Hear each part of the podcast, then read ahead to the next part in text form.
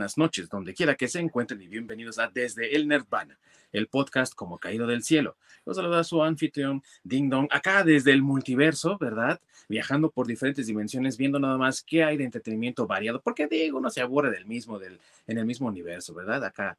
Entonces, eh, pues acá estilo Ding Dong Chávez, si lo quieren ver así. Brincando de aquí para allá para encontrar nuevos entretenimientos. Y hablando de eso, hoy me acompañan mis amigos de toda la vida que saben de entretenimiento, de cultura pop, de todo lo que tiene que ver con lo geek y que a todos los que vemos este programa nos apasiona. De este lado tengo nada más y nada menos que al Anonymous mexicano, allá con su estilo bien chayanesco, mi querido Masacre. ¿Cómo estás, hermano? Bien, bien, soy el masacre del multiverso, por eso ahora tengo mascarita de Anonymous. Así es. Remember, remember. remember, yes. Muy bien, mi querido amigo. Yes en inglés. Yes en inglés. y también en otro universo paralelo allá en Canadá, porque son bien raros. y ahora sí con su máscara, mi queridísimo Orc. ¿Cómo estás, hermano? Bien, bien, desde las gélidas Canadas, de los Illuminati no, no oficiales. Por eso es otro multiverso, amigos, porque ahí son, son, muy raros, está muy gélido todo. Y acá nos estamos asando de calor, entonces, pues sí, son raros. Y bueno, amigos, la fase 4 del universo cinematográfico de Marvel continúa a todo lo que da y la última entrega ha sido lanzada recientemente en los cines prácticamente de todo el mundo. Creo que, si no me fallan las cuentas, faltan nada más los países asiáticos para ver la película. Así que ha estado recaudando, pero así a raudales y por montones. Por tal motivo es que hoy vamos a darle la oportunidad al hacer esta reseña con nuestras impresiones, nuestros puntos de vista, pero por supuesto también con todo el buen ánimo y buen humor que podemos tener aquí en este programa y de darles a ustedes un panorama un poco más general de lo que es esta película y si ya la vieron, pues a ver en qué puntos coincidimos y si no la han visto, pero no les importa spoilerse, pues adelante y disfrutar de este programa. Así que sin más preámbulo, córrelo mi querido Orc.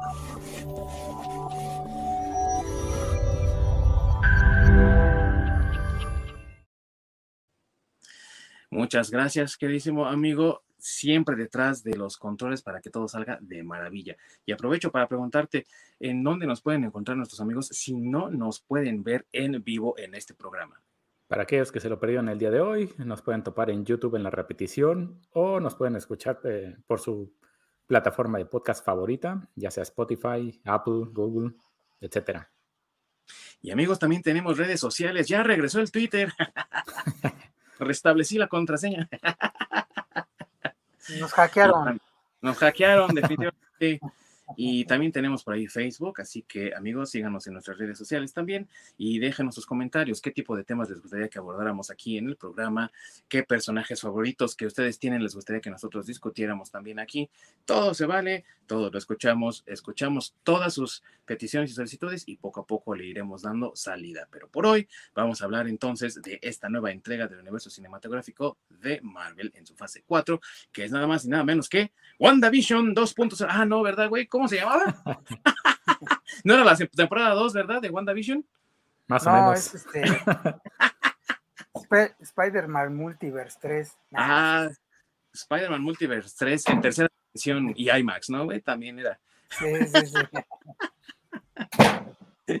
Pues nada más y nada menos que la segunda película, la segunda entrega del Doctor Strange, llamada Doctor Strange en el multiverso de la locura, que no entiendo por qué ese nombre, güey, si realmente es de Wanda, ¿no? Esta, esta película es donde ella luce y la verdad es que hay muchos, he escuchado muchos comentarios conocidos en la internet, en redes sociales que dicen, no, pues es que la verdad la Elizabeth Olsen es nada más como para disfrutar de ahí del ojo, ¿no? Para muchos de los fans masculinos pero no tiene así como que un rango actoral muy grande. Ah, pero en esta ocasión vemos que el personaje brilla y sí tiene mucho que dar, ¿no? Y la actriz también tiene sus capacidades y parece que ha logrado convencer a los fanáticos de que es la mala malosa bien malota, ¿verdad? Así que vamos a hablar de eso. Para empezar, mis queridos amigos que ya vieron esta eh, película, pues quédense con nosotros y disfruten del programa. Si ustedes no la han visto aún y tienen pensado irla a ver, denle clic en este momento para salir de la transmisión porque va a estar llena de spoilers. No se va a detener mi querido masacre del multiverso, porque este sí es más perverso. Sí, aquí sí los vamos a spoilerear. Así es, y más mi querido masacre seguramente, así que no se va a detener.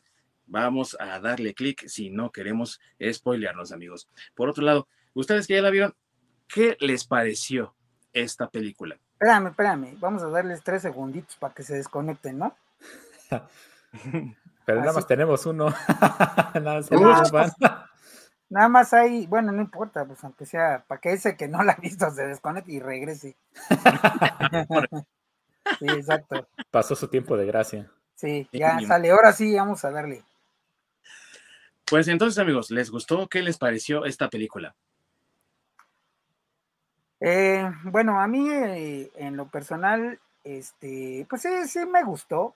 Digo, no se me hizo así el super peliculón, este, que digo, como nos lo habían comentado, o bueno, para tener en el estreno también las filotas que tuvo y la gente que, este, que, que- que quería comprar y que quería ver de primera mano la, la película, pues en mi opinión no es para tanto. Yo creo que esa gente es como, pues sí, muy fan. y este, pero en ese sentido sí creo que está mejor eh, Spider-Man. Sin embargo, no creo que sea una película mala tampoco. O sea, creo que es una película que cumple. Y me sorprendió en algunas cosas. Me sorprendió, por ejemplo, que sí se distingue, que es una película de, dirigida por, por Sam Raimi. Sí.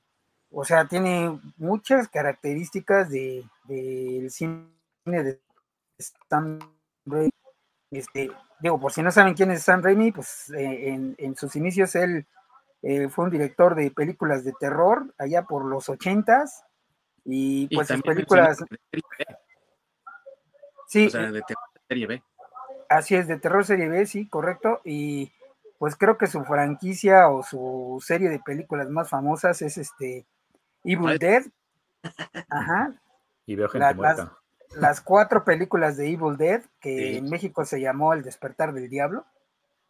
Y que este, bueno, que debo de admitir que ah, yo en aquellos ayeres cuando fui niño, porque alguna vez lo fui, este, vi El despertar del diablo la primera y sí fue, a mí sí hay una escena ahí que me impresionó mucho y que sí me espantó de niño, que es este, cuando tienen a la, a la chica esta poseída en el sótano Ah, y que, oh, hijo, no, ahí sí, y que se canta una canción como para niños, creo que eso sí me traumó, ¿eh? desde entonces ya no escucho a Cricri, dice. Eh, no, pues no, por lo, me- por lo menos no que me lo cante una, una chica así con ese tono, no, no. Este, pero bueno, o sea, eh, sí me sorprendió que, que eh, en ese sentido la película, de que sí se nota el- la mano de Sam Raimi ahí. Entonces, este, e- eso, por ejemplo, pues sí es algo que me gustó de la película. Pero digo, es algo que alguien, los geeks así como nosotros, pues tal vez sí notemos, pero pues la gente no tan geek, por decirlo así, o las generaciones más eh, jóvenes, pues tal vez no noten, porque pues tal vez no conozcan a, a Sam Raimi, ¿no? Digamos el fanático común. Sí. Sí, por decirlo así, así es. Así es. Y tú, mi querido Ork, ¿qué piensas de la película? Es una película entretenida, eso sí. Tiene sus partes buenas, sus partes malas, porque pues la hizo Disney, entonces no podía fallar. Sí, Eh, hay cosas que la verdad me, me quedaron a deber mucho. Y un punto que me agradó bastante es de que por lo menos regresaron a Doctor Strange a ser ese personaje que ya habíamos conocido en un inicio y no el que terminamos viendo en Spider-Man. oh sí. Estoy de acuerdo contigo en esa eh, observación de lo que ocurrió con Spider-Man, porque realmente, no lo sé, amigos, ustedes cómo lo vean, pero parece como un personaje completamente distinto al Doctor Strange que conocimos, no solamente en la primera película de Doctor Strange, sino también en Civil War, en Endgame, que eh, realmente es un personaje con un sentido de la honorabilidad, de la responsabilidad y de eh, proteger el universo, y realmente con Spider-Man, digo, ya lo hemos comentado en su momento, pero parece otro güey que, no encaja completamente, ¿no? Parece un niñito igual de tarado que los amigos de Spider-Man y que él mismo, ¿no? Adolescente a fin de cuentas y, cometiendo errores típicos de adolescente, ¿no? Exactamente, y sobre todo que, pues, que, se lo terminan pendejeando, ¿no? Cuando está, está esa escena donde, oye, y dime por favor, o sea, no mames. sí. sí. Perdón. Bueno, pero creo que también por eso fue un, buen atino que le dejaran eh, el personaje a Sam Raimi.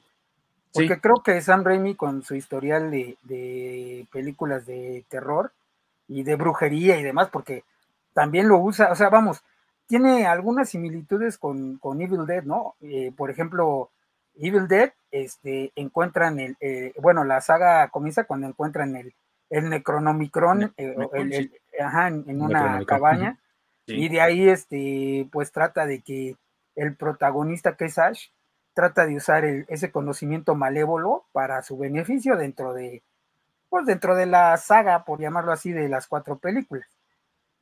Este, entonces, eso es como muy similar a lo que pasa aquí, ¿no? Porque también aquí hablan de un libro que es el, Dark Hall, que pues, también aparece en los cómics de Doctor Strange, y este y tiene como esa similitud entonces yo siento que ahí como que Sam Raimi ya ya como que ya tenía la experiencia de hablar sobre un libro maldito no y que también fue fan de eh, Doctor Strange en su momento del Doctor Strange original que dibujaba Steve Ditko en los años 60 él alguna vez lo comentó.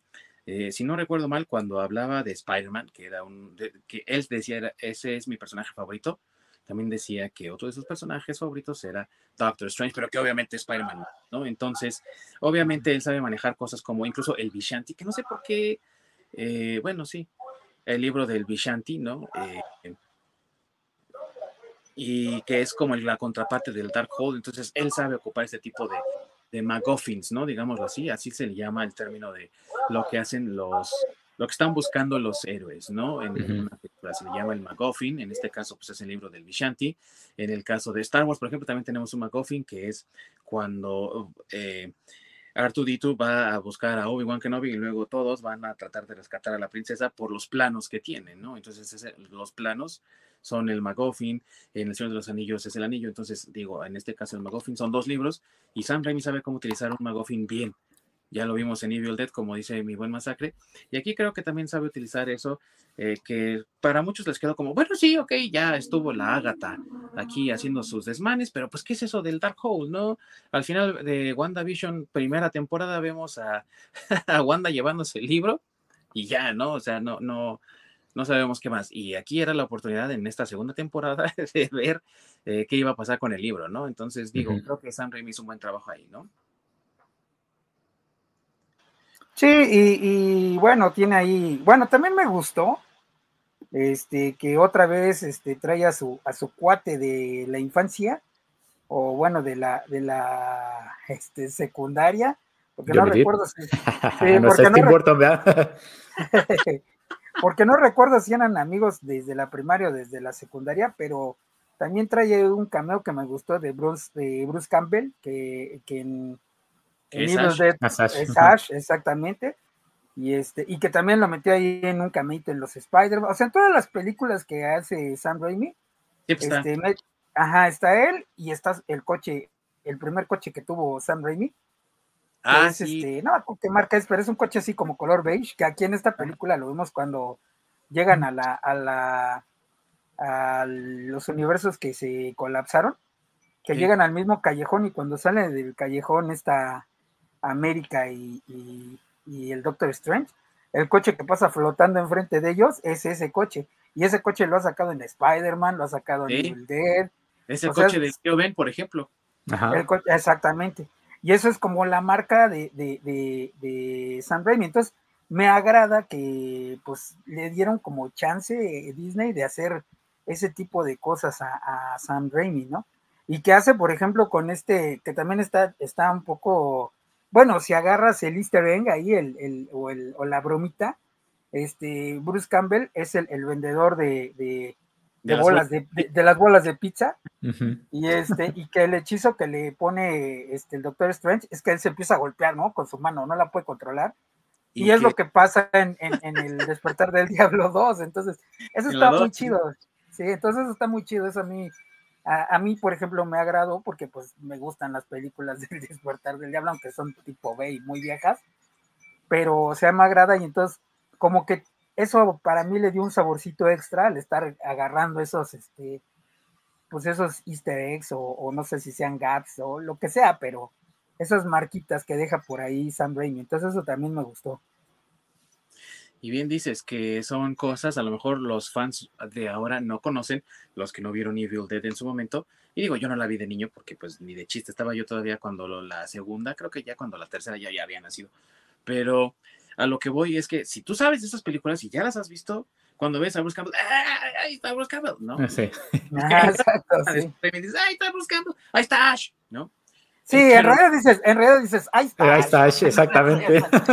ahí está. Y, y, y, lo que dices estuvo muy bien de la mano, porque digo, yo ahí sí me reí, porque empieza, ah", y, eh, así, igual creo hasta las mismas expresiones que hizo cuando su mano lo saca en Evil Dead 2. Sí, sí, sí, sí, exacto. Y, y es algo que te hace reír, ¿no? Y a lo mejor para otros fue como, ay, y hasta le da también más sabor, digo, me voy a adelantar a lo mejor un poquito, pero ya les dijimos que aquí va a haber spoilers, eh, cuando la escena post créditos, la última aparece y, ay, ya se terminó, eh, te haces hasta como más risa porque dices, sí, ya, ya, ya se acabó tu cameo, ya se acabó la película, ya se acabó la referencia y entra la referencia, ¿no? Entonces como que le da más sentido, más saborcillo, ¿no? Y muchos ahí cuando terminó, ay, para esto me quedé, ¿no? Sí. ah, sí, sí. Sí, como e, eso, eso me, me, gusta a mí también, como dices, porque le da ese saborcito al, al pues a la vieja guardia como yo, que, que a lo mejor sí la vieron y dijeron, güey, yo sí es que está súper chido que bueno, aparte de la expresión de Bruce Campbell cuando hace, ya, se acabó, o sea, lo hace así, así, como rompiendo la cuarta pared, entonces, güey, qué chido, o sea, ese güey es este, o sea, como que la rompe, pero no la rompe, ¿estás de acuerdo? Sí. Ajá, entonces como, como que le da ese saborcito extra. Entonces, es lo que te digo, o sea, de esta película, eh, no creo que sea la mejor de Marvel, pero sí tiene ese tipo de cositas así que le dejan un saborcito bueno. eh, eh, o sea, digamos que la película es cumplidora. No sé, es como si te fueras a comer un, un. Sí, sí, totalmente de acuerdo, ¿no? Y aquí, bueno, para los que a lo mejor no estén muy al tanto de la historia de esta película, vamos a discutir la historia, vamos a hablar de lo bueno, vamos a hablar de lo malo que tiene esta historia, pero en general la trama es algo simple. Doctor Strange tiene que ayudar a una muchacha que se aparece de repente con poderes muy inusuales. Para empezar, tiene una fuerza un poco más arriba del promedio y tiene también la habilidad de transportarse a través de dimensiones. Y alguien la está persiguiendo, una serie de demonios que la quieren básicamente destruir, o al menos esa es la impresión que dan. Así que él está buscando la forma de ayudarla y al mismo tiempo de regresarla a su universo porque como él dijo en algún momento, estas alteraciones multiversales pueden generar cataclismos bastante fuertes. Y el hecho de que esta muchacha esté presente en un universo que no le corresponde, pues que genera esta potencial amenaza, ¿no? Esa trama es muy sencilla, así como le estamos narrando, pero a través de la historia vemos ciertas cosas que van como agregándole también sabor a ello. Por ejemplo, la escena, y eh, me gustaría comenzar con ello, amigos, de la historia, la escena en la que Doctor Strange va a pedir ayuda a un viejo colega de los Avengers y de repente, uh, parece que no todo está tan bien como pensábamos. ¿Qué piensan ustedes de esa escena cuando la vieron en el cine? Yo la verdad digo, sí esperaba que algo sin esto pasara por ahí, pero eh, mm, no pensé que tan de repente así como lo pusieron. Y por otro lado, me pareció también un poco muy predecible cuando mencionan el nombre de la chica, ¿no? América Chávez, y así de, ah, nadie dijo su nombre, y de repente sí, pues de hecho ahí fue como se reveló la verdad, ¿no? De que, ay, aquí está el malo malote, ¿no? ¿Cómo ven ustedes esa, esta escena que, fue como la más, ¿qué diríamos? La que detona todo, ¿no? De la historia. Eh, es la de la iglesia donde le dicen que si no había otra forma, ¿no? Más que entregar la, la, la gema de, de... Ay, ¿cuál era la verde? La de la... La del tiempo el ojo de Agamotto. El ojo de Agamotto, sí. Pero no era, no era más bien ahí donde, donde estaba ella escondida y que la vimos al final de WandaVision. Sí. Que está en, un este es Orchard. Eh, sí, ya hay una serie de orquídeas. Un manzano. Creo que es, este, bueno, un, es que no sé en español como... Un manzanero. Un manzanero, sí, pues sí. No, está bien manzano, amigo, está bien manzano. Sí, porque es que en inglés el término es eh, anócar, pero es un lugar donde hay muchos manzanos, pues. Un manzanal. Ah, manzanal, eso mero. Sí, no era iglesia. Sí, esa escena, ajá. ¿Ya te ah, Bueno, sí, ajá, sí, sí, ok. Este, sí, que le dice que, bueno, yo ahí lo que pensé más bien es que, eh, híjole, bueno, es que para mí eso fue un poco de, las fallas que tiene el guion, porque en realidad, por ejemplo, yo de, la película, digo, ya lo hablaré más adelante, pero creo que mucho de lo que no está bien con esta película más bien tiene que ver con el guion y no propiamente con la historia. Entonces, por ejemplo, cuando le dicen eso, a mí sí me saca de onda porque pues yo pensé que, o cómo se enteraron que, Strange dio la, la, la, gema, ¿no? O sea, se supone que cuando la entrega están en, están en otro planeta, ni siquiera están en la Tierra y se supone que Spider-Man, pues no, puede, o bueno, o sea, a ver, ¿quién fue el chismoso, güey? O sea, nada más. ¿Quién, fue el, rajón? Ajá, ¿quién fue el rajón que les dijo, ah, es que Strange le tuvo que dar la gema, güey, porque nada más. ¿Fuiste tú, exacto, entonces ahí como que... En este multiverso. Entonces ahí, digo, e, este, este cuate pues le reclama y le dice, porque él se desvanece, ¿no? Es de las personas que se desvanecieron y pues su hermano en ese tiempo que él estuvo desvanecido, en esos cinco años, falleció, ¿no? Entonces como que él está resentido por eso, pero, eh, o sea, vuelvo a lo mismo, o sea, ok, sí, ya lo entiendo, está bien, pero ¿quién te dijo, güey? o sea, yo, o sea, yo, esa fue la duda que me, que me surgió a mí, ¿no? O sea, ¿cómo se enteraron? Porque aparte se supone que es algo como de dominio público, sea, no es algo que él lo está diciendo así como en secreto, güey, así como de, oye, güey, qué gacho, güey, ¿por qué le No, no, no, o sea, eh, o sea, más bien la pregunta es así como de, bueno, güey, todos nos, todos sabemos, güey, que tú le diste la gema, güey, o sea, entonces, ¿por qué, güey? O sea, no había otra forma. Entonces ahí como que sí dices, chale, güey, pues, o sea, ok, está bien, todo el mundo se enteró, pero ¿quién les dijo, güey? Sí, y, hasta la Wanda, ¿sabes qué, güey? Creo que lo que pasó fue que Telenovelas lanzó la, primicia, güey.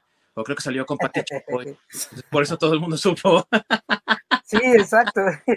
Sí, o sea, es que, eh, o sea, esa es de las partes que a mí, bueno, yo lo estaba guardando como para cuando está lo, lo malo de la película, para cuando habláramos de eso pero a mí eso sí me, saca de onda, ¿no? Porque aparte se supone que la primicia este, de la película es la, es la pregunta, ¿no? La de si eres feliz, que es cuando le pregunta esta Cristina eh, a él, o sea, que, ya está en la boda y ay, Stephen, pues es que yo soy muy feliz, ¿tú eres feliz? Sí. ajá, entonces se supone que la primicia es esa, pero entonces, ¿de dónde viene eso? Eh, bueno, no sé, a mí se me hace como que estuvo innecesario, ¿no? como que, o bueno, no es necesario, pero como que tuvieron que, o pudieron haberle dicho otra cosa, no necesariamente que, que él entregó la gema, o, o, a lo mejor que él le que si hubiera salido del Doctor Strange y decirle, bueno, güey, pues discúlpame por lo hermano, pero este, pues mira, solo te quería decir que pues yo tuve que darle la gema, o algo así, ¿no? es, no sé, a mí se me hizo así como muy, o sea, si yo fuera el Doctor Strange y él me hubiera dicho eso, yo hubiera dicho, ah, chinga, ¿cómo supiste, güey? qué? como cuando te hablan de, de, de Telcel, ¿no? güey, pero tú cómo tienes mi número, ¿no? Ah, perdón. Sí, exacto, exacto. Entonces, por, por ejemplo, a mí eso es de las cosas que no me hizo sentido en la película, que dije, ah, chingados. Y luego lo de América Chávez, pues, este, pues digo, si es un, bueno, ojo aquí, este, este personaje a lo mejor sí lo metieron por inclusión, si quieres verlo así, pero es un personaje que sí existe en los cómics, o sea, no se lo sacaron de la manga para meterlo como un tema de inclusión, no, sí es un personaje que existe. Este, y, pues bueno, está bien lo de su poder, este, aunque yo vi un, un, un memazo que estuvo súper bueno, que dice que este, que bueno, pues introducen al latino cuyo poder es poder traspasar fronteras, Super meme ese, güey, se lo sacaron. El latino que su poder es atravesar las fronteras, Muy bien. A ver, perro, frídala. A ver. Sí, sí, sí, A ver quién le echa la migra, güey. Sí, sí, sí, sí, sí, sí. Totalmente de acuerdo. Eh, yo pienso que el detonante de esta historia hace que se mueva rápido y no se sienta tan pesado, porque no es una película, tan, o sea, corta no es, pero tampoco es una película larguísima así y que se te haga intolerable e impasable que digas tú, ah, no manches, ¿no? O sea, apenas rebasa la marca de las dos horas, ¿no? Entonces, eh, no se siente pesada, no se siente tan como por ejemplo la de Batman, ¿no? Que sí dura más tiempo, pero sí sientes cada minuto, ¿no? Entonces, mm. pienso que la historia como que sí estuvo bien organizada, y aquí quiero hacer un paréntesis de que no, no estoy hablando de lo malo, porque pienso que la historia tiene mucho malo, pero a lo que me refiero es que la forma en la que a lo mejor Sam Raimi la, la dirigió y, y, filmó cada parte, me parece que está bien organizada, que no te deja como esos tantos momentos de, híjole, güey, ya que se acabe esto. No sé si nada más fue mi impresión. Tú, Orc, ¿tú cómo la viste también? Tú que no has mencionado la parte de la historia, ¿qué te pareció? Sí, no, justamente es una película muy dinámica, que, que no tiene esas partes densas o pesadas, que justamente dices, ¿no? De puta madre, que se calle este güey, ya que pase algo. Ya que haya guamazos, ¿no? sí, no, al contrario, es este, por cómo está manejado, como dices, o sea, son dos horas, pero se te van de volada. Pasan muchísimas cosas que te tienen entretenido. Entonces, justamente ese ritmo de la película, que a pesar de las partes como cuando se, cuando se casa Christine y, y demás, de que hay mucho diálogo, pero incluso en esos momentos hay ciertas interrupciones que hace que vaya moviéndose la historia y que se que no se te haga pesada la escena. Sí, así que por ello como que se siente armónica. Y creo que esa es la que no encontraba hace rato. Se siente armónica, pero no creo que sea una muy buena historia, por lo que vamos a hablar cuando hablemos de lo malo. Sin embargo, si es armónica, entonces fluye bien, tiene muy buen balance, ¿no? Ajá, exactamente. Sí. Sí, sí de, digamos, las, las partes que tienen mucha información con las partes de acción, eh, van muy bien entremezcladas, entonces tiene mucho ritmo, justamente, muy, muy armónica, como mencionas. Y vamos a pasar de aquí entonces a lo bueno. Y a mí me gustaría mencionar, amigos, como un primer punto de lo bueno, que es de las pocas películas de Marvel en, la que, en las que también he visto ese balance entre lo chistoso y lo serio. Porque Marvel ah, es ya famoso por hacer un chiste tras otro, así como chiste por minuto, ¿no? O sea, va uno y luego va otro y luego va otro, y muchas veces eso es en detrimento de la seriedad del tema que están tratando, o de la temática, o de la trama, o del guion. Eh, un ejemplo muy claro es Ragnarok, cuando destruyen Asgard y el idiota de Korg ahí con su chiste, ¿no, güey? O sea, güey, Thor acaba de perder su tierra, ¿no? Su pueblo sí sobrevivió a alguna parte, pero la tierra, el terreno donde eh, su reino existía, desapareció y tú saliendo con tus pendejadas, ¿no? Aquí noto que obviamente hay humor, pero hasta eso siento un balance mucho más equilibrado entre el humor y las partes serias. Es una percepción personal. No sé ustedes qué piensan, amigos, y qué más quieren agregar acerca de lo bueno que tuvo esta película.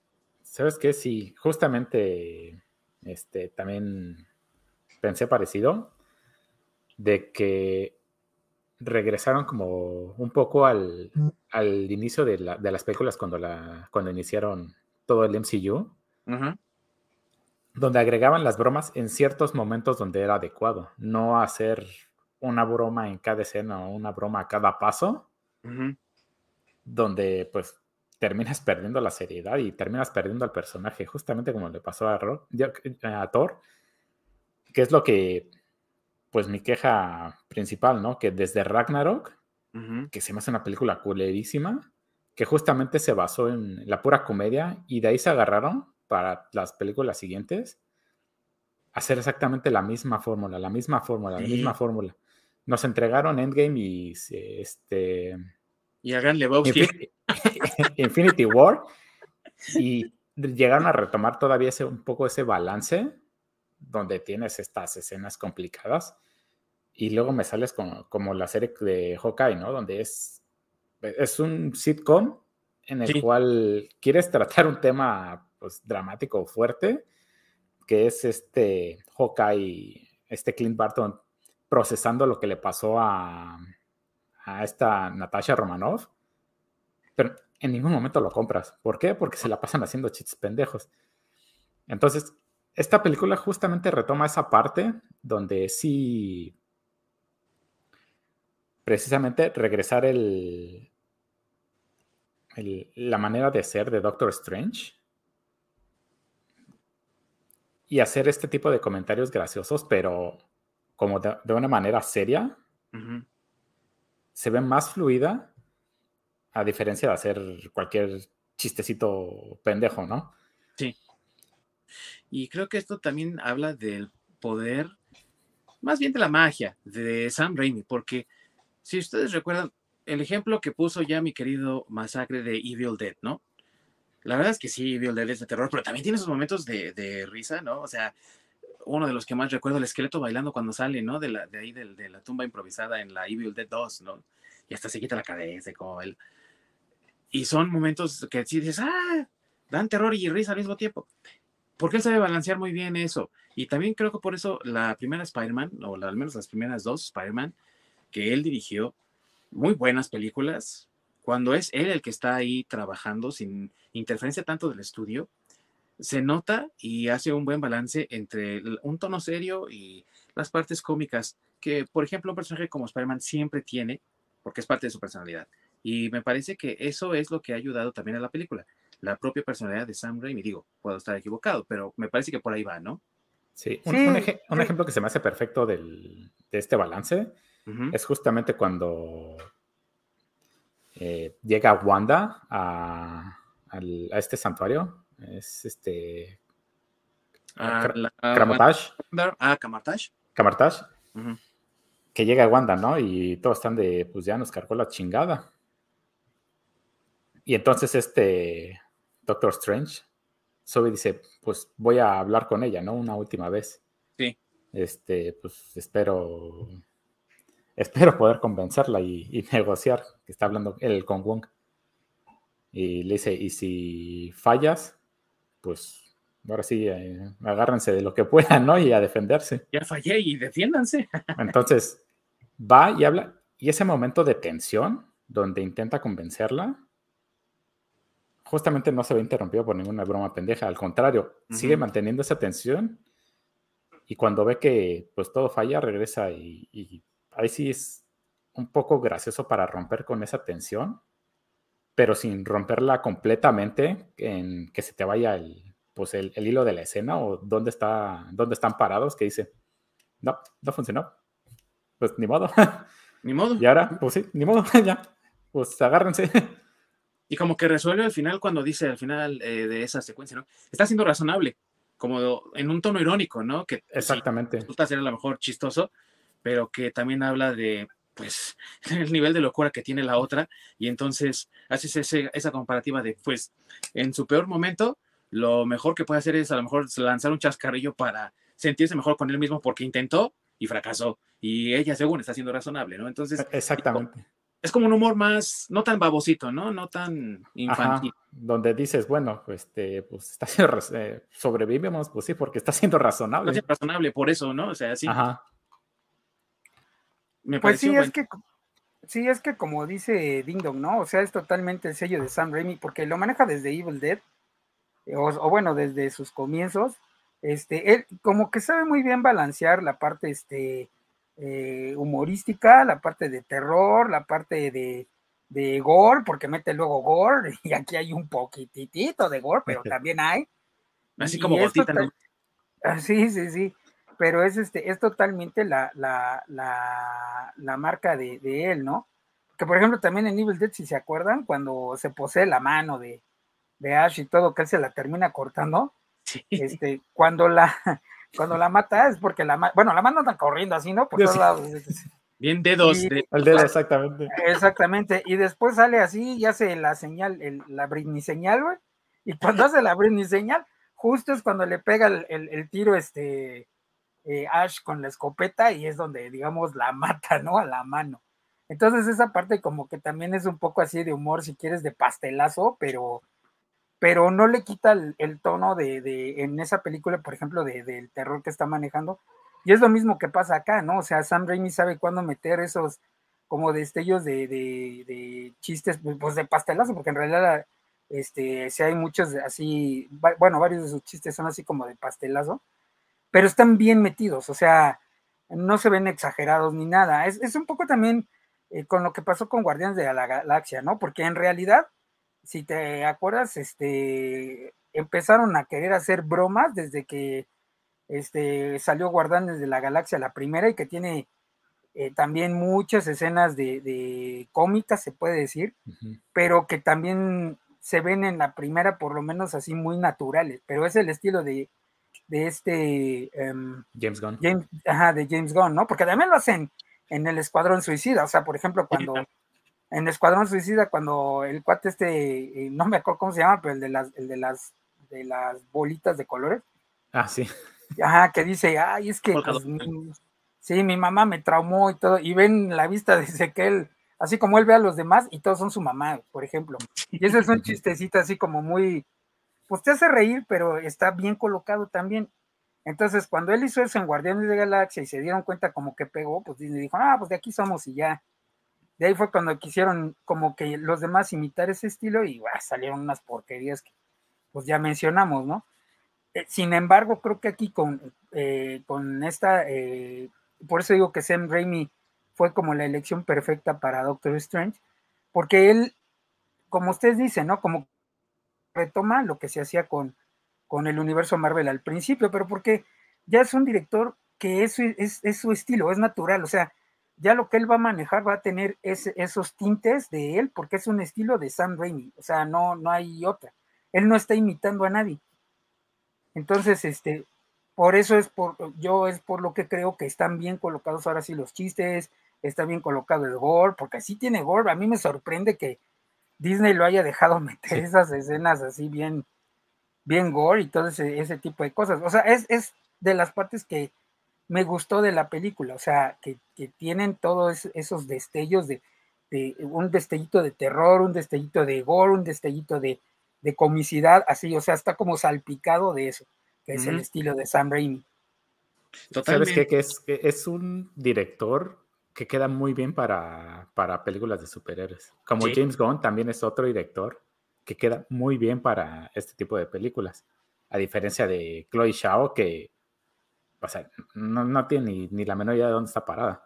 No, porque no tiene experiencia con blockbusters. Y digo, no se nace con esa experiencia, estoy de acuerdo, pero un Sam Raimi te sabe manejar perfectamente bien, no solamente presupuestos y tiempos, sino también te sabe manejar bien actores, sabe trabajar muy bien con ellos eh, y sabe también cómo balancear un script, porque aparte también él escribe, él sí escribe junto con su hermano. Ellos dos, por ejemplo, colaboraron con, creo, desde la segunda película de Spider-Man para hacer el guion y con la cuarta de Evil Dead, si no recuerdo mal, también colaboraron. Entonces, ya trae también una idea de, de cómo se escribe. Y muchos de estos actores, digo, directores, se avientan a escribir algo y no siempre termina cayendo en la mejor forma o es su primer intento de escribir algo y fracasan miserablemente. Y eh, eh, esto se parece un poco a lo que hizo Josh Whedon con la primera Avengers, donde también el humor está bastante bien balanceado, como con Buffy la Casa Vampiros, ¿no? O sea, te puede gustar, puedes odiar Buffy, pero de que marcó una época y a una generación, eso no se cuestiona. Y la manera en la que manejó un tema digamos, serio de terror, como es Los Vampiros, con humor adolescente, porque se supone que Buffy y sus amigos son adolescentes, pues se refleja también en cómo manejó Avengers. Digo, no es lo mismo que te rías de cuando el Capitán América dice, ¡y Hulk! Y Hulk así de, uh, ¡Smash! Ajá, sí, sí, sí, porque aparte es una frase típica de, a que te rías de, por ejemplo, el, digo, es James Gunn, pero el baile que salvó a la galaxia, ¿no? Al universo, que a mí se me hace un momento muy pendejo, pero bueno. O Taika Waititi con sus chistes imbéciles en Ragnarok, ¿no? O sea, es muy diferente. Y Sam Raimi sabe balancear bastante bien esa parte por esta, eh, pues, experiencia escribiendo, ¿no? Sí. Y otra cosa también que que tiene de bueno esta película es un buen manejo de efectos especiales. La verdad es que ya también yo veía como un declive ahí en efectos especiales que yo decía, no manches, o sea, sí se ven como hechos ayer, como que estos güeyes los traen ahí esclavizados, me los imagino como los changos de los Simpson que tenía el señor Burns ahí miles de encadenados y pues ni modo tienen que hacer el trabajo, ¿no? Y así me los imaginaba, güey, porque digo, no manches, estos güeyes son artistas visuales y, están hechas con las patas sus, sus gráficas, ¿no? Para efectos visuales. Esta vez, la verdad, vi un trabajo más, Mm, más de calidad, aunque pueda ser que me equivoque porque yo no soy experto, pero creo que sí está mucho mejor.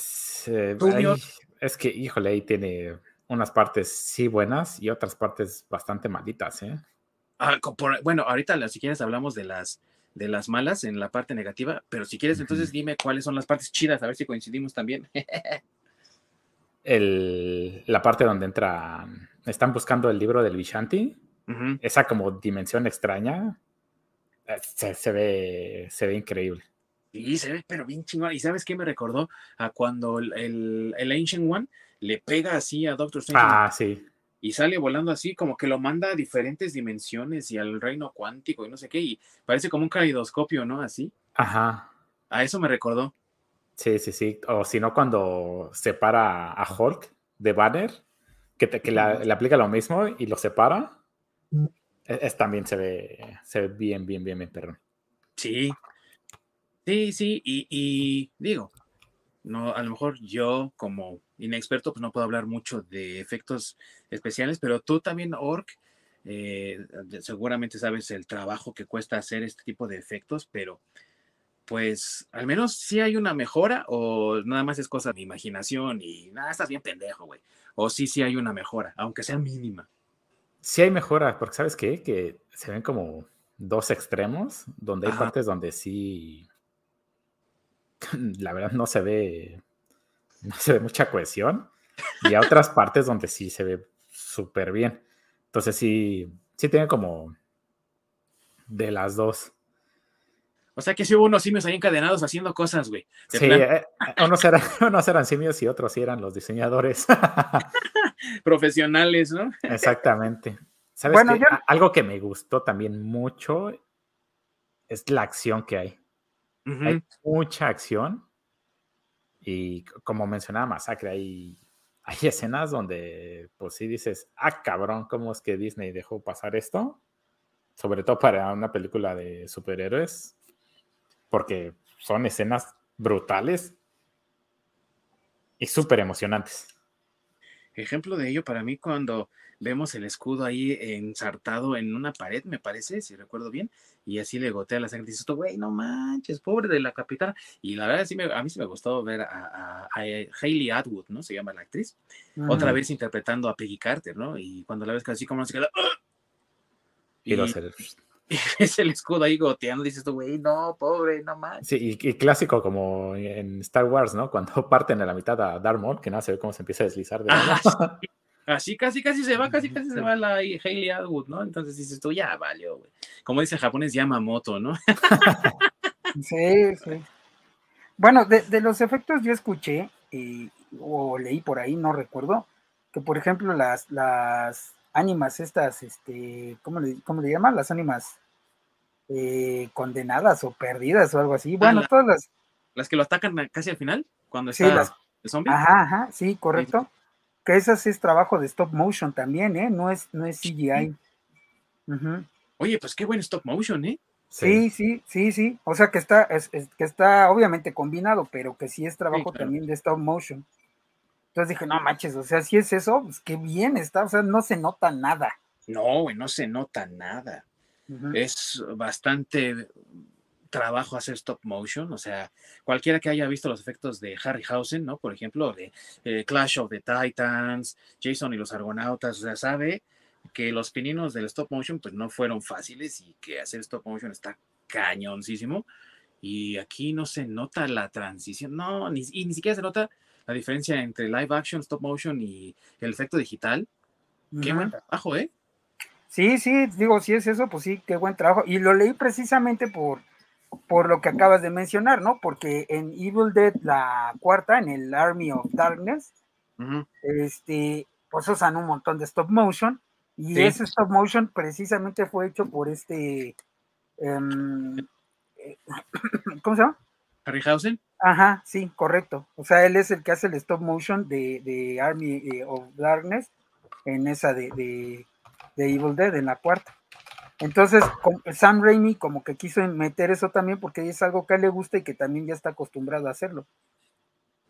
Y también, eh, eh, o sea, digo, Harryhausen eh, será y por siempre prácticamente padre del stop motion. No es que no existiera antes, pero es que es el que lo perfeccionó y lo utilizó en cosas como, pues simplemente el gigante este, el coloso este de, de, bronce en la de Jason los Argonautas, ¿no? Cuando le pegan en el talón para que salga el líquido ese como éter que lo mantiene vivo, digo, o sea, qué trabajo de stop motion, la verdad, ese también, ¿eh? O las, los esqueletos que salen al final, que inspiraron a, White Stripes para su video de Seven Nation Army, ¿no? O sea, sí.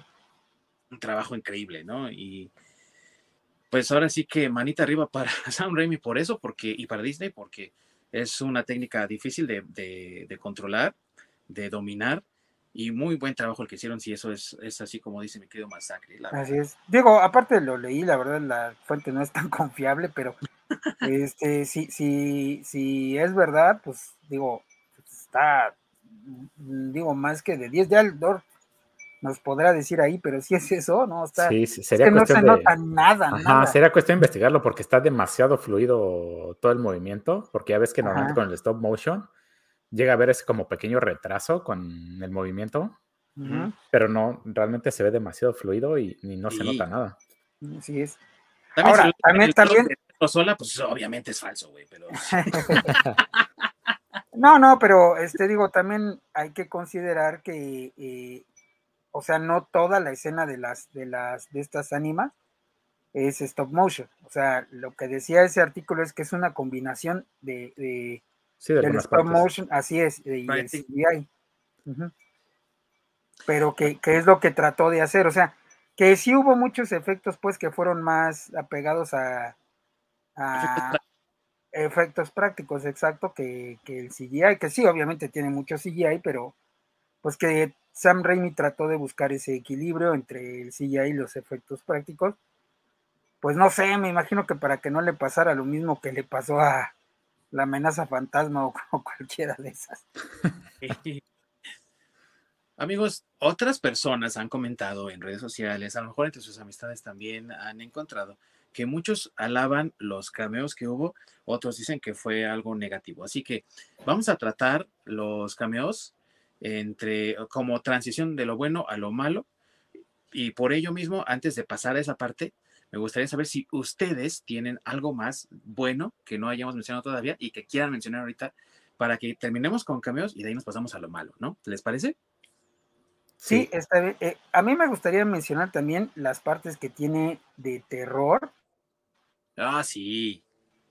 Porque si hay, o sea, así como hablamos de que hay partes cómicas, tiene unas partes de, de escenas de terror que dices, güey, o sea, por ejemplo, este, cuando está a, Wanda, cuando hace el, Dreamwalker y eh, va correteando a, a, América y a, a Christine y a, Strange, que van cayendo las puertas. Ah, la este, persecución en el túnel, sí. Así es, la persecución en el túnel. E, ella va caminando como en esas películas de terror, como si lo, como como si fuera, no sé, este, Jason o, alguien así, o sea, así totalmente llena como de, pues, de sangre y entre sangre y tierra y todo. Y si te fijas, no corre, o sea, va así como, va ¿sabes? Como que, ajá, ¿sabes? Como que se me figura a mí. Como Pero más bien como deslizándose, ¿no? Ajá, como en el resplandor cuando se mete a este Jack Nicholson, el personaje de Jack Nicholson, al laberinto, que va como arrastrando la pierna, así, va así todo, exacto. Así va ella, y entonces ese, ese toquecito dices, güey, si alguien que te corretea así, que pinche miedo, ¿no? Porque quiere decir que le das en la madre y de todos modos sigue. Sí, ¿sabes qué? Se me, se me figuró a Carrie. Ándale, también, es que, es que, es que a eso voy, ¿no? Es como una combinación entre esos personajes de terror, que, que, cuando están en una persecución, este, o sea, así van, ¿no? Así como, no, no, así como tú dices, ¿no? Como deslizándose, porque propiamente no van corriendo o sea, van como ya lastimados, pero no, no, no se detienen, pues, o sea, te da esa impresión de que, güey, ya, le enterró un coche, ya le, ya le partí las bolas y todo, y ahí viene el güey, pinche miedo, córrele, ¿no? haciendo eco de lo que decía eh, John Carpenter con eh, Halloween, ¿no? Michael Myers, que es una fuerza de la naturaleza que es malvada, ¿no? Igual, así esta cosa es imparable porque es una fuerza de la naturaleza, así como que de ese tipo, ¿no? Ah, exacto, exacto.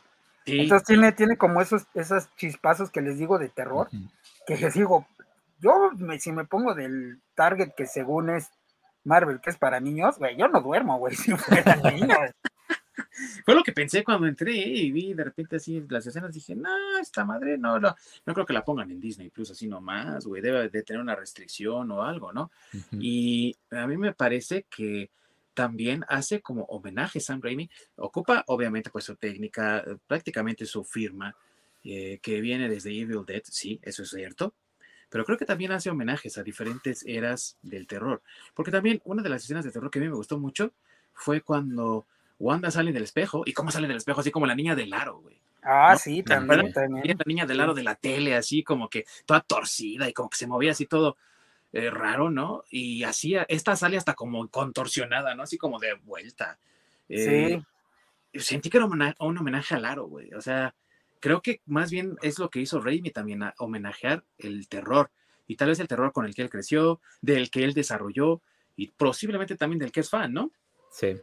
Sí, sí, correcto. justamente cuando, también cuando mata a Javier, ¿no? De que se mete al, ah. espejo ah, y de pronto está el acercamiento a, Patrick Stewart y sale Wanda por atrás y Sí, le, le truena el, y, la cara, y la cara que tiene, ¿eh? Porque no tiene la cara así, tiene hasta colmillitos así. Ajá, ah. exactamente. o sea, como la, como muy malvada. Sí. o sea, eso, eso a mí también es de las cosas que me sorprendieron y me gustaron de, la película, que también yo lo pondría dentro de lo bueno, y que es a lo que me refería yo con esos destellitos de terror, ¿no? Porque, por ejemplo, cuando mata, mencionando esa escena de cuando mata a, Charles Xavier, te da la impresión de que, güey, ya se lo va a chingar desde que la otra Wanda se vuelve a ocultar en el, en el, agujero donde está. Ah, pero se oculta de una forma así como muy también, ¿no? Como terrorífica, así como así, porque lo hace como de una forma sobrenatural cuando se vuelve a, retroceder en el, en el, en el agujero, así como con mucho miedo. Eso, eso también me gustó, ¿no? Aunque es pequeñito y un detalle, pero es algo que normalmente ves en una película de terror, no en una película para niños. Sí, como que en un instante de pronto desapareció. Ajá, exacto, ajá, así es. Y cuasi homenaje, ¿no? También a Stephen King, por ejemplo, con eh, It, ¿no? O el de este o con cosas como eh, El Espinazo del Diablo, de ese tipo de películas también donde está alguien atrapado y de repente tratan de salir y ¡ah! algo los jala desde adentro, ¿no? Sí, así es. Y, aparte, y aparte de esa escena, pues tiene como, eh, aparte de eso, ese homenaje, pues tiene también como la liga de lo que se vio en WandaVision, ¿no? Digo, tampoco es mi preferida de Disney, pero la escena donde está ahí abajo de los escombros y está la tele con un sitcom en blanco y negro, es la escena donde en, WandaVision, este, ella está en su casa, les cae la bomba, ellos quedan atrapados en este bajo tierra, y la tele que está ahí es la tele igual a la que ellos están viendo, que es una tele roja, si se acuerdan. Entonces, este, esa escena, digamos que tiene como muchas, eh, muchas referencias, ¿no? En un pedacitito. Sí, a mí algo que me gustó fue Doctor Strange en general el personaje. Me gustó que, que regresó a ser ese Doctor Strange que, que conocía y, me gusta como personaje. Y también me gustaría mencionar a Wanda. Wanda como personaje en esa película se me hizo un muy buen personaje, tanto que se roba el show básicamente. Sí. Es lo que estábamos comentando, ¿no? Se roba el show a tal grado que les digo, o sea, es WandaVision.2, ¿no? O sea, es la segunda temporada de WandaVision. Sí, oh, pero ¿sabes qué? Tampoco hay que demeritar el, trabajo de Benedict, porque también él, él, tuvo el reto de, o sea, tú ves el, Strange que, que es en, el, en el, primero, pues, el que conocíamos. Sin embargo, él hace otras versiones de, de Strange, unas más siniestras que otras, y, o sea, eso también es trabajo actoral, güey, totalmente de él. Entonces, no es que él está, haya estado mal, él estuvo ah, bien, pero, pero. Ah, sí, claro. Elizabeth estuvo mejor. Sí, no, o sea, por eso a esos dos personajes, o sea, se me hicieron excelentes. O sea, algo sumamente positivo. Sí, Y que de cierta forma también el guion beneficia un poco más a Wanda, vamos a decirlo también así, ¿no? sí. Le da un poco más de favor a ella que a él.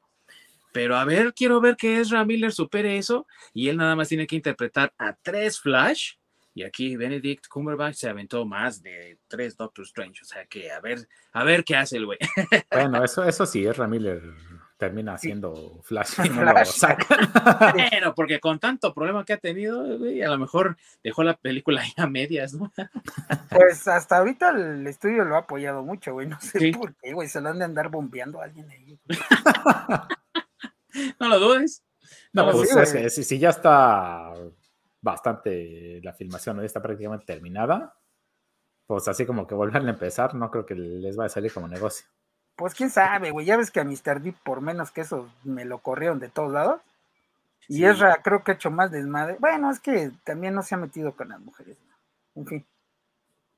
Sí, son cosas ya más delicadillas, pero de que Ezra Miller la tiene más difícil porque Doctor Strange, la verdad, sí, o sea, y ya lo vimos también con Spider-Man, ¿no? Tres personajes diferentes, tres actores diferentes. Aquí Doctor Strange es siempre el mismo, ¿no? Ajá. no el hechicero supremo porque por eso en los Illuminati Mordo es el hechicero supremo, por eso él está en los Illuminati. O sea que el hechicero supremo sí siguió ahí, ¿no? Nos faltaron los otros personajes, pero este sí siguió. Entonces, eh, la verdad, muy buen trabajo de, de Cumberbatch. Y me gustaría también agregar en términos de personajes, un punto a favor de la película es América Chávez. Y a lo mejor les va a sorprender a muchos que diga yo esto, porque saben mis opiniones acerca de la diversidad y todo ello.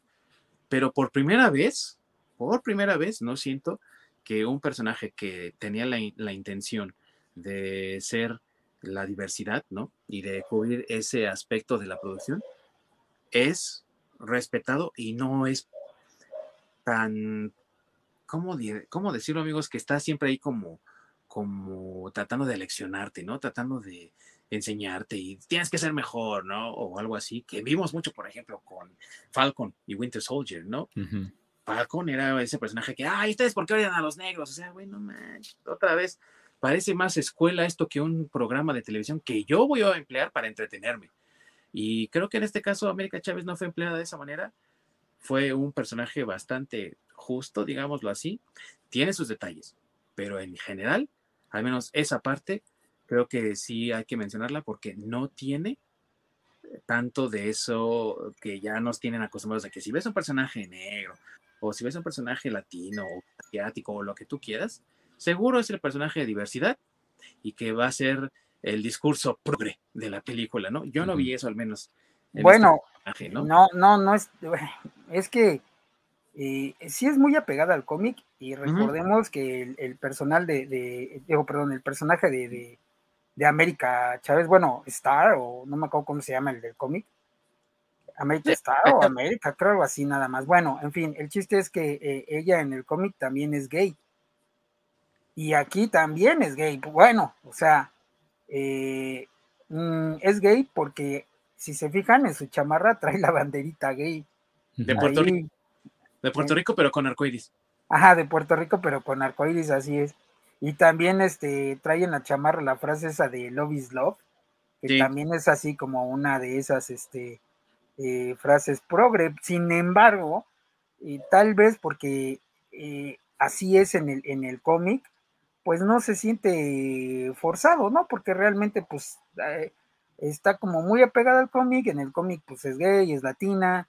Tiene dos mamás. Este, tiene dos mamás también, aunque a la que está buscando, aunque ahí en, el cómic la perdida es ella, no las mamás. Sí. Y, está buscando a su hermana en el cómic. Entonces, este, digo, ese es pequeñas diferencias, pero igual, ¿no? O sea, también tiene dos mamás, o sea, todo, todo, vamos, e, es que, ¿sabes qué? Creo que es lo que hemos mencionado en otros programas, ¿no? Que puedes meter ese, ese tipo de inclusión con personajes este, que ya existen así, o sea, que ya son así, o crear personajes nuevos en, en, para esas historias.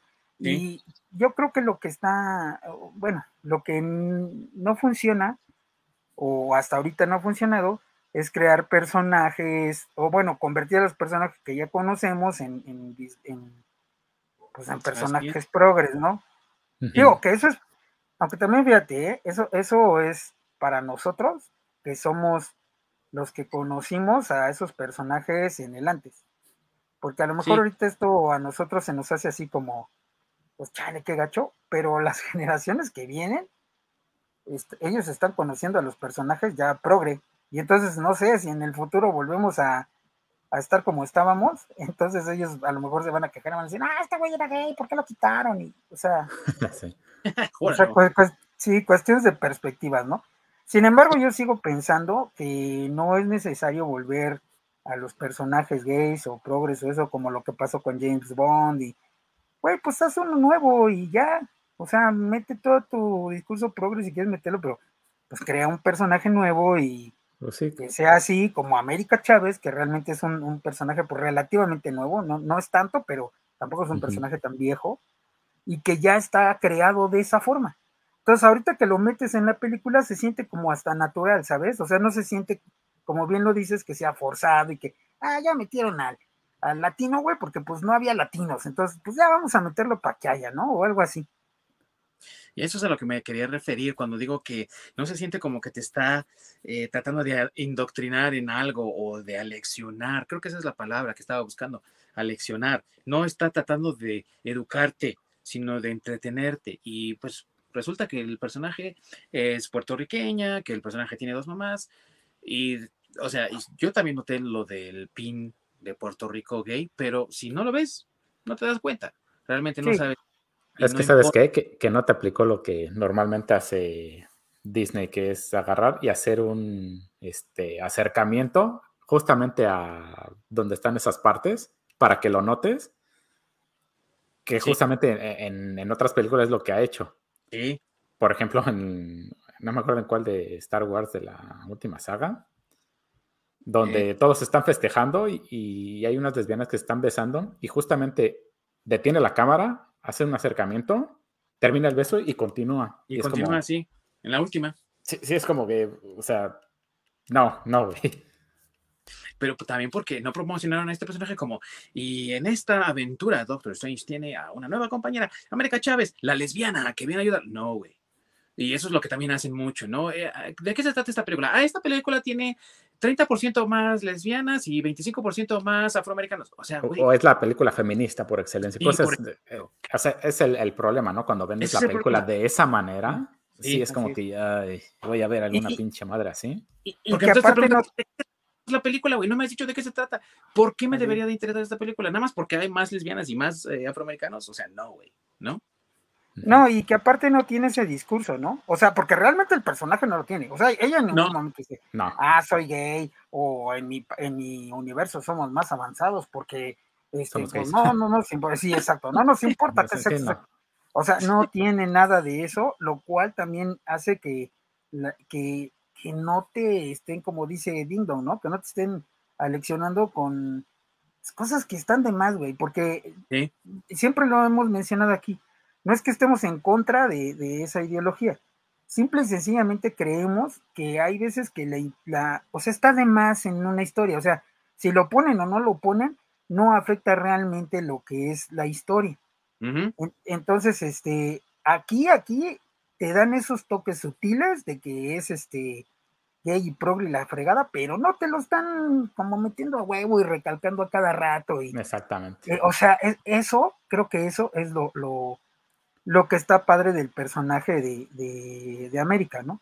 Y que es la latina que no la para Trump ni ninguna frontera.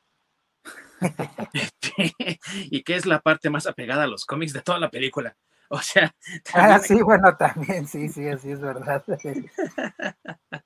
incluso hasta los, incluso hasta los portales, ¿no? Porque también en el cómic no sabe por qué, pero los abre en forma de estrella. Sí, exacto, sí.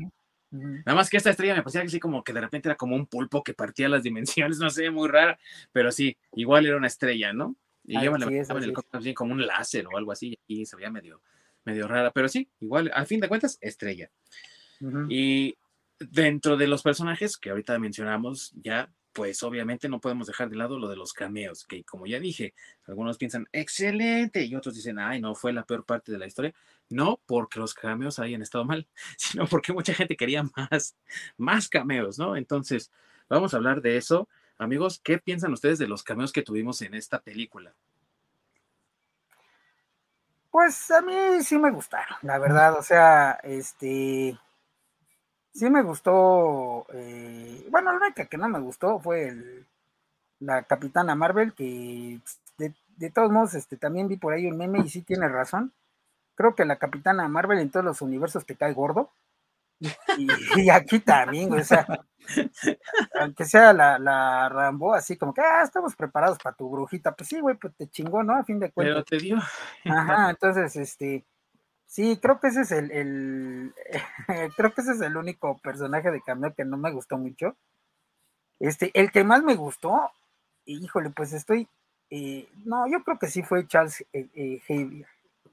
Creo que es el que más me gustó, o sea, este, aparte que le hacen el homenaje a, X-Men de, de la serie de, bueno, la, serie animada de los 90, desde que aparece en la, en la sillita, cuando se así levemente y él va saliendo, ajá. Son los homenajes, la sillita y la música. Ah, exacto, la sillita y la música. Entonces eso estuvo súper chingón, la verdad. Esa, esa a mí sí me gustó este, mucho. Este, también me gustó el Rick Richards. Este, digo, eh, pues me gustó aparte las referencias que hace a, ¿cómo se llama? A que sí tiene hijos y, o sea, vamos a varias referencias como del cómic también, ¿no? Sí, a los cuatro fantásticos. Sí, exactamente. Aunque pues nada más salió Rick Richards, pero me gustó, me pareció Aparte un buen Reed Richards, porque sí se la creo que sea inteligente, aunque no sea. Pero digo, porque hay también un meme muy bueno. Cuando agarra y le hay un meme que dice, eh, Reed Richards le está diciendo a Wanda, este, mira, Black Bolt te puede decir este, cómo tener a tus hijos, este, en qué universo y todo. Dile Black Bolt. Y luego hasta, y después la siguiente imagen es fin. Y las letras de, del, este, de los créditos, ¿no? eso está muy bueno, ¿no? O sea, pues sí, güey, en lugar de decirle, ah, Black Bolt te puede matar, güey, ¿cuál boca? Ah, chinga, pero, o sea, vamos, eso también está súper chido, ¿no? El meme ahí este, que pues sí hubiera sido una parte más inteligente de Reed Richards, ¿no? Pues es el más inteligente de Se supone. Se supone, exacto. Simplemente si es el más inteligente, no le dice qué poder tiene Black Bolt. Exactamente. Sí, exacto. Sí, por eso te digo que le dice, mira, Black Bolt te va a decir cómo solucionar tu problema. A ver, dile, güey. Sí, ahorita pasamos a las partes malas.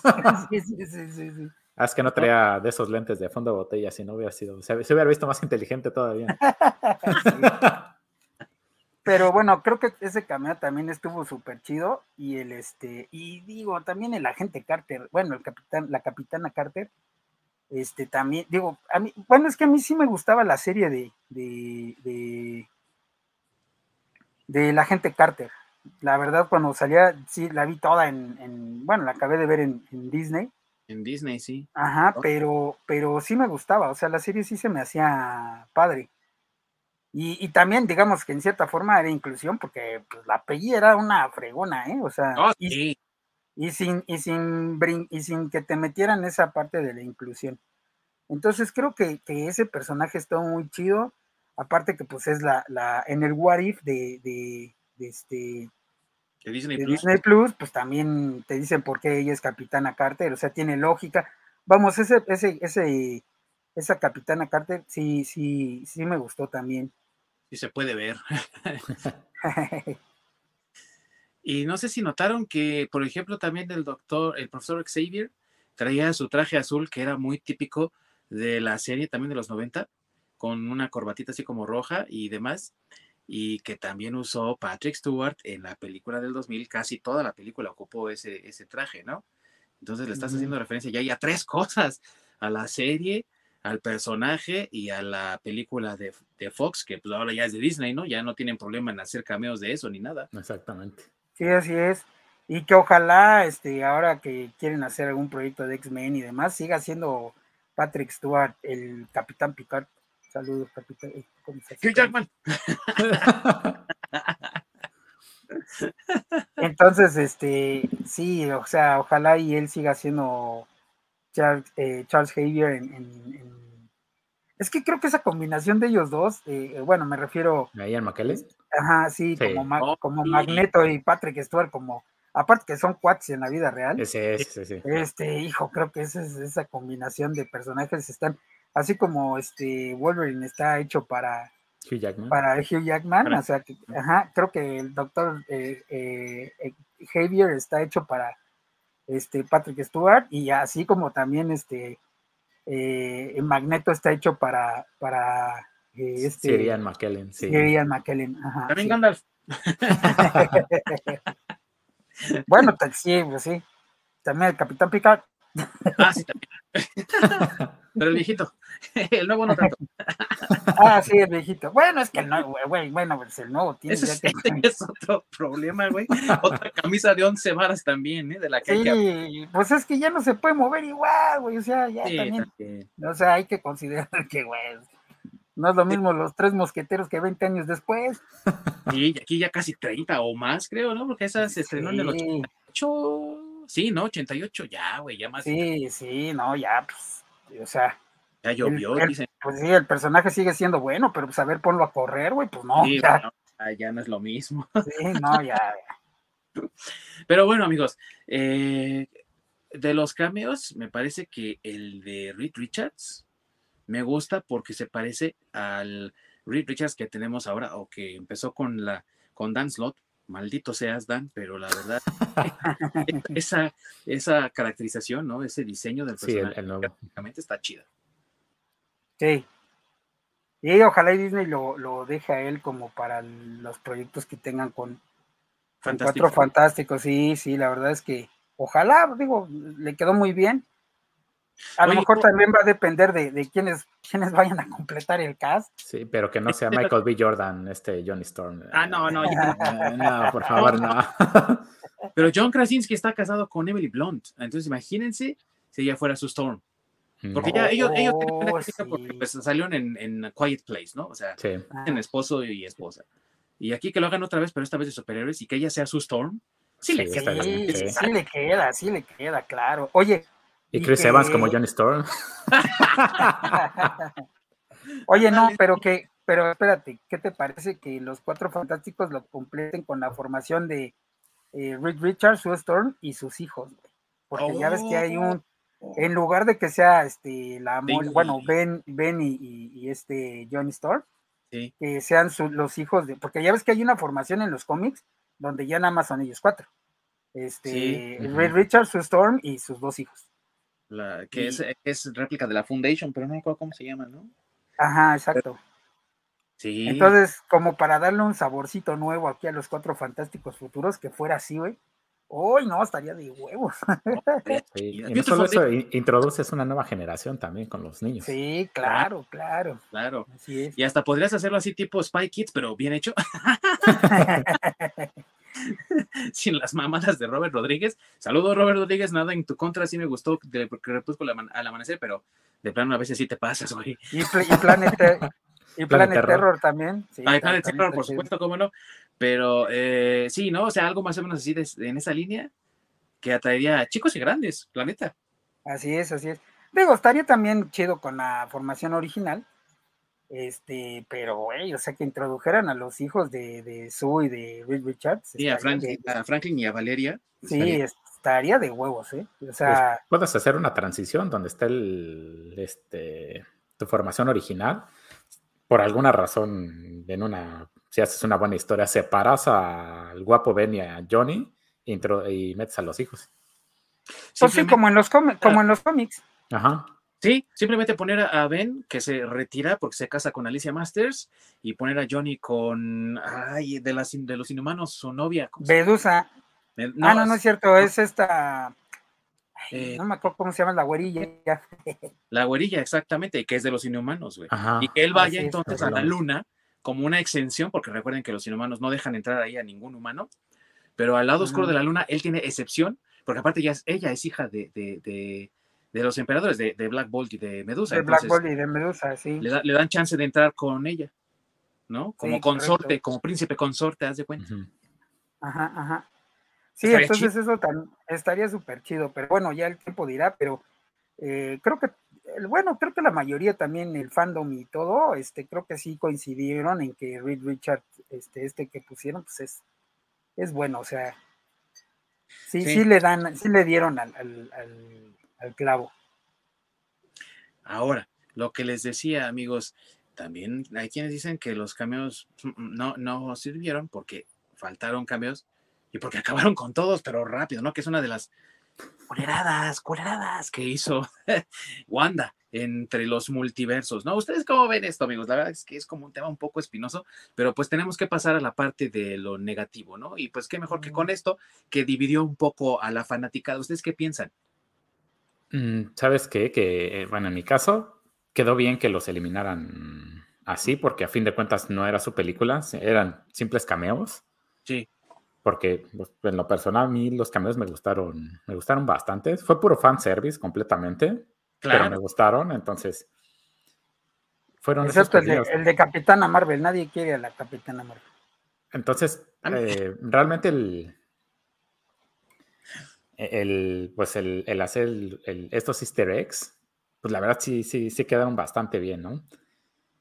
Pero eso, eso de que pues, los desmadraran prácticamente en un chasquido, a mí se me hizo bien, porque si los mantienes demasiado tiempo, te empiezan a robar cámara y se te, y se te empieza a ir el hilo de tu historia principal. Puede ser, pero pues también vimos ahí en Spider-Man cómo había varios cameos, por ejemplo, los villanos, y no se robaron tanto, digo, Green Goblin sí puede ser, pero los demás no se robaron tanto la, atención de los fans hacia los otros Spider-Man. A lo mejor es otra forma diferente de multiverso, pero ay, lo que acaba de decir Masaki, ¿no? De que nadie quiera a la Capitana Marvel.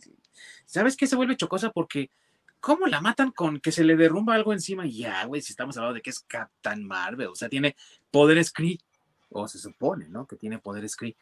Y ya nada más, ¡pum! Ahí va la estatua para abajo y vas y se murió ahí, güey, ¿no? Sí, yo, yo comentábamos antes del programa que yo pensé que la había noqueado, güey. O sea, yo no pensé que la hubiera matado, dije, ah, pues la noqueó, güey, sí, ok. Ya, ya, ya, sí, ya la chingada ya no salió porque quedó ahí desmayada, pero después, hoy la mató, dije, ah, cabrón, pues, bueno, es Capitana Marvel, güey, nadie quiere Capitana Marvel. sí, así que nadie la quiere. Pero, o sea, güey. Y aparte, y aparte, este, menos siendo Rambo, güey. Digo, o sea, güey. está bien, güey. Que la, es más, hubieran sobrevivido todos los demás, güey, y se hubieran matado nada más ahí.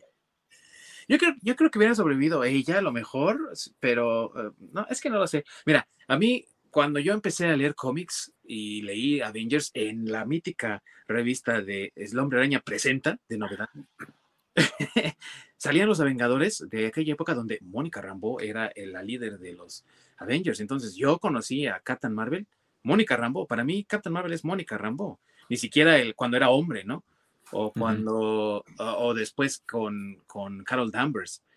Entonces, pues sí, yo como que sí tenía ganas de ver a, a una Rambo, aunque fuera, ¿no? Luciéndose como Captain Marvel y este no fue el caso, güey, ¿no? O sea, vas pues ay, güey, pum, ahí quedó. Es, que nadie la quiere, güey. Y además para mí Captain Marvel sí es esta eh, Carol Danvers. Carol Danvers. Pues, es que yo empecé leyendo bueno, pero con el traje negro, güey.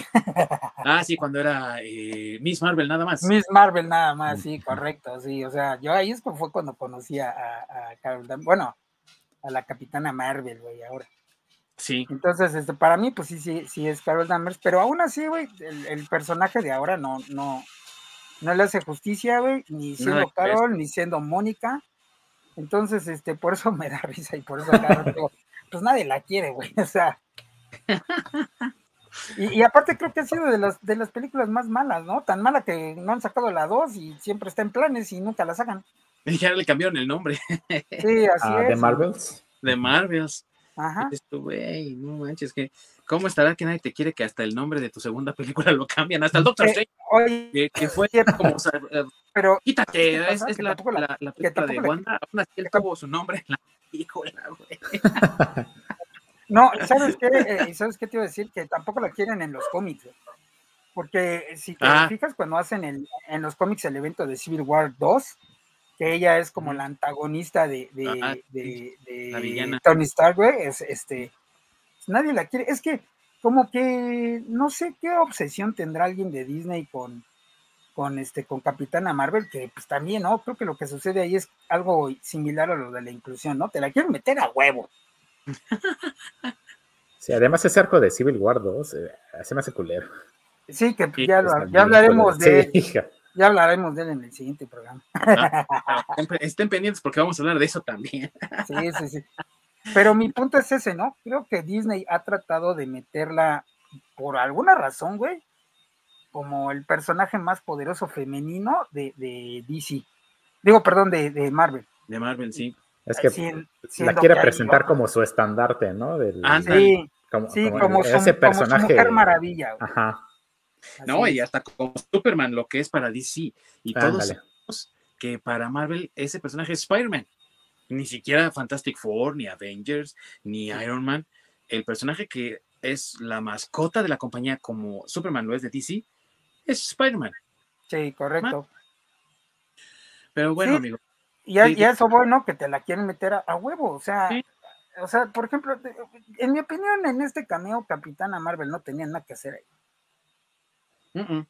O sea, No. ni siquiera los Illuminati en, en los cómics son los- las mentes más brillantes de.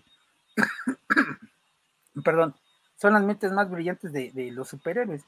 Y pues, Capitana Marvel, pues no. o sea, No. brillante no es. no. Y es más bien guerrera, no, Así un- es. no, no líder de ese tipo. Es Así una es. cosa, los Illuminati son como líderes políticos, digámoslo, de la comunidad superheroica. Son personas Así de es. influencia. Así es. Y, y alguien que, aunque me duele mucho, tampoco debería haber estado ahí, es la Capitana Carter. Sí, entiendo, el, entiendo el por qué, pero si se supone que los Illuminati, eh, bueno, es que a lo mejor estos son otros Illuminati de otro universo, eso lo entiendo, es la explicación cinematográfica, pero este, si nos fuéramos a lo que es el cómic, lo que son los Illuminati, pues no tendría nada que hacer. Todavía Black Bolt. ¿eh?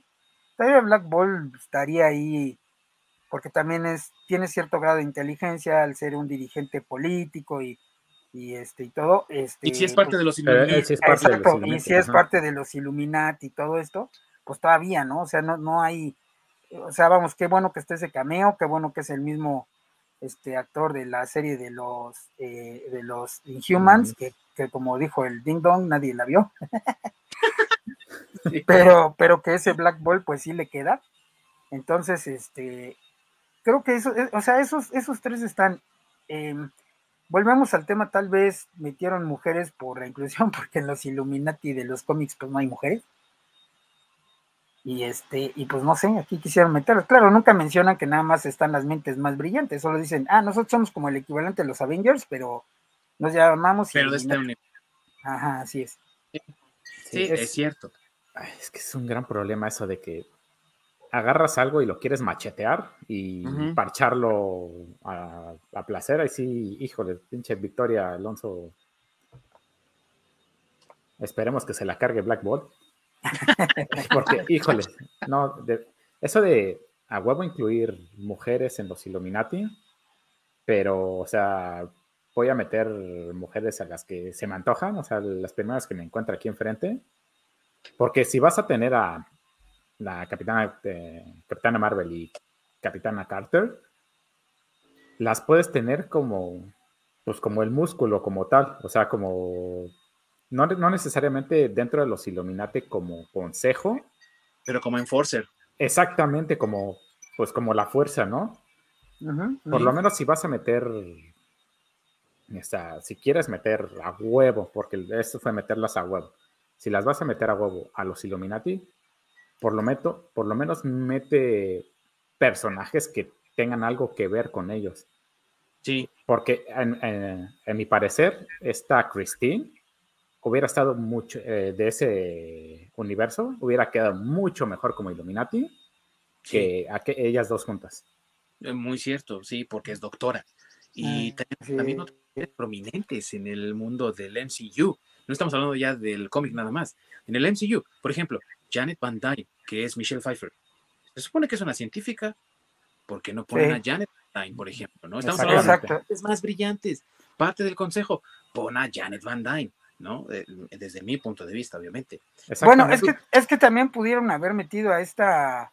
Eh, ¿Sue Storm? eh, Ah, Su- Sue Storm no es tonta, es, es también un poco científica, ha ayu- ha ayudado a Reed Richards muchas veces. Sí, no, y, y yo también, yo también me, me refería, hijo, ya ves, ya se me fue la idea. Este, a esta, ¿cómo se llama? Eh, Betty Ross, no, no, no, no, no, este también es, también es de, de- del universo eh, del MCU, pero también es este científica. eh, ay, se me fue ahorita la idea. Ahorita me acuerdo, y ya Está les digo quién más, eh, pero Kat Dennings, la, la que sale con esta. con Jane Foster. con Jane Foster. Ah, bueno, sí, ella también, pero ella tampoco tiene poderes. No, yo estoy hablando de. Ay, es que les digo que ahorita se me fue la idea. Pero este sí, también hay una mujer que es este de, de- ah, eh, la secretaria, esta eh, Pepper Potts. Ah, Pepper Potts. Ajá, exacto. Porque ella también es inteligente, güey. Tiene la armadura que le pudo haber dejado este Iron Man. Y si la quieres meter dentro de los Illuminati, que sea una mujer, pues dentro de los Illuminati está Iron Man. Entonces, pues, ¿por qué no metes a, a- a Pepper Potts ahí? Como que pues es la, la heredera de- del, del Iron Man de- del Tony Stark. Yo no sé. Incluso, mira, ya si te quieres ir muy jodido, pues haces el cameo de tu personaje de Iron Heart y la metes ahí, porque supone Ajá. que esa niña es brillante. Entonces, si ya vas a machetear y de todos modos vas a, a hacer un cagadero, pues precisamente utiliza tus propios personajes con los que después vas a presentar y vas a hacer una serie, vas a hacer una película, algo así. Sí. Puedes hacer un cameo y leve en el que la- la presentas como tal. Sí, correcto. Si de todos modos la- los van a hacer hacer- cagada en, en un chasquido, pues no Sí. perdías nada. Y es prácticamente lo que pasó con Reed Richards, lo están introduciendo aquí. Así es. Exactamente. y puedes introducir a Pepper Potts. Pero, eh, o sea, vamos, sí, yo estoy de acuerdo que a lo mejor ellos, ellas no, digo, qué bueno que están en el cameo, está chido, pero eh, si yo hubiera sido el de la decisión, pues creo que yo hubiera escogido otros, otros cameos más chidos. Sí. Y aquí es donde también viene un problema fuerte de la película y me parece de toda la fase 4 del MCU actualmente, que estos cameos parecen introducidos como para que aquellos que no tienen Disney Plus o que no vieron las series, ¿y esa quién es? ¿Y por qué está ahí? Y entonces te vas a ver las series y entonces contratas Disney Plus, o sea, parece como un comercialote de Disney Plus, güey. Y es ahí donde veo mal, porque lo que le dejaron hacer Sam- a Sam Raimi lo hizo muy bien, pero también se nota mucho metida de mano del estudio. Este es un ejemplo, y lo dijo muy bien Ork. Victoria Alonso arde en el infierno porque es cosa de ella, güey. No es de nadie más. Es cosa de, de la misma, eh, del mismo estudio que mete su cuchara y esto lo tienes que poner a huevo, pero lo a huevo, ¿sabes? Entonces, Sí, no le dieron esa libertad creativa a Sam Raimi en la película en general. Sí, las partes que le dieron esa libertad se notan y se nota mucho, pero también la película sufre porque entonces parecen dos contrastes dentro de la película, ¿ves? sí, yo, yo tampoco dudo que hayan tenido ahí eh, que meterle, bueno, no lo dudo porque también si recuerdan, por ahí está el, el tema de que la versión de Sam Raimi duraba dos horas 40, algo así, Sí. y le quitaron y- como media hora o 40 minutos de, de la versión de, de Sam Raimi. Y que era más dark. O sea, Ajá. más cosa. Ujú. Así es, Una verdadera película de terror.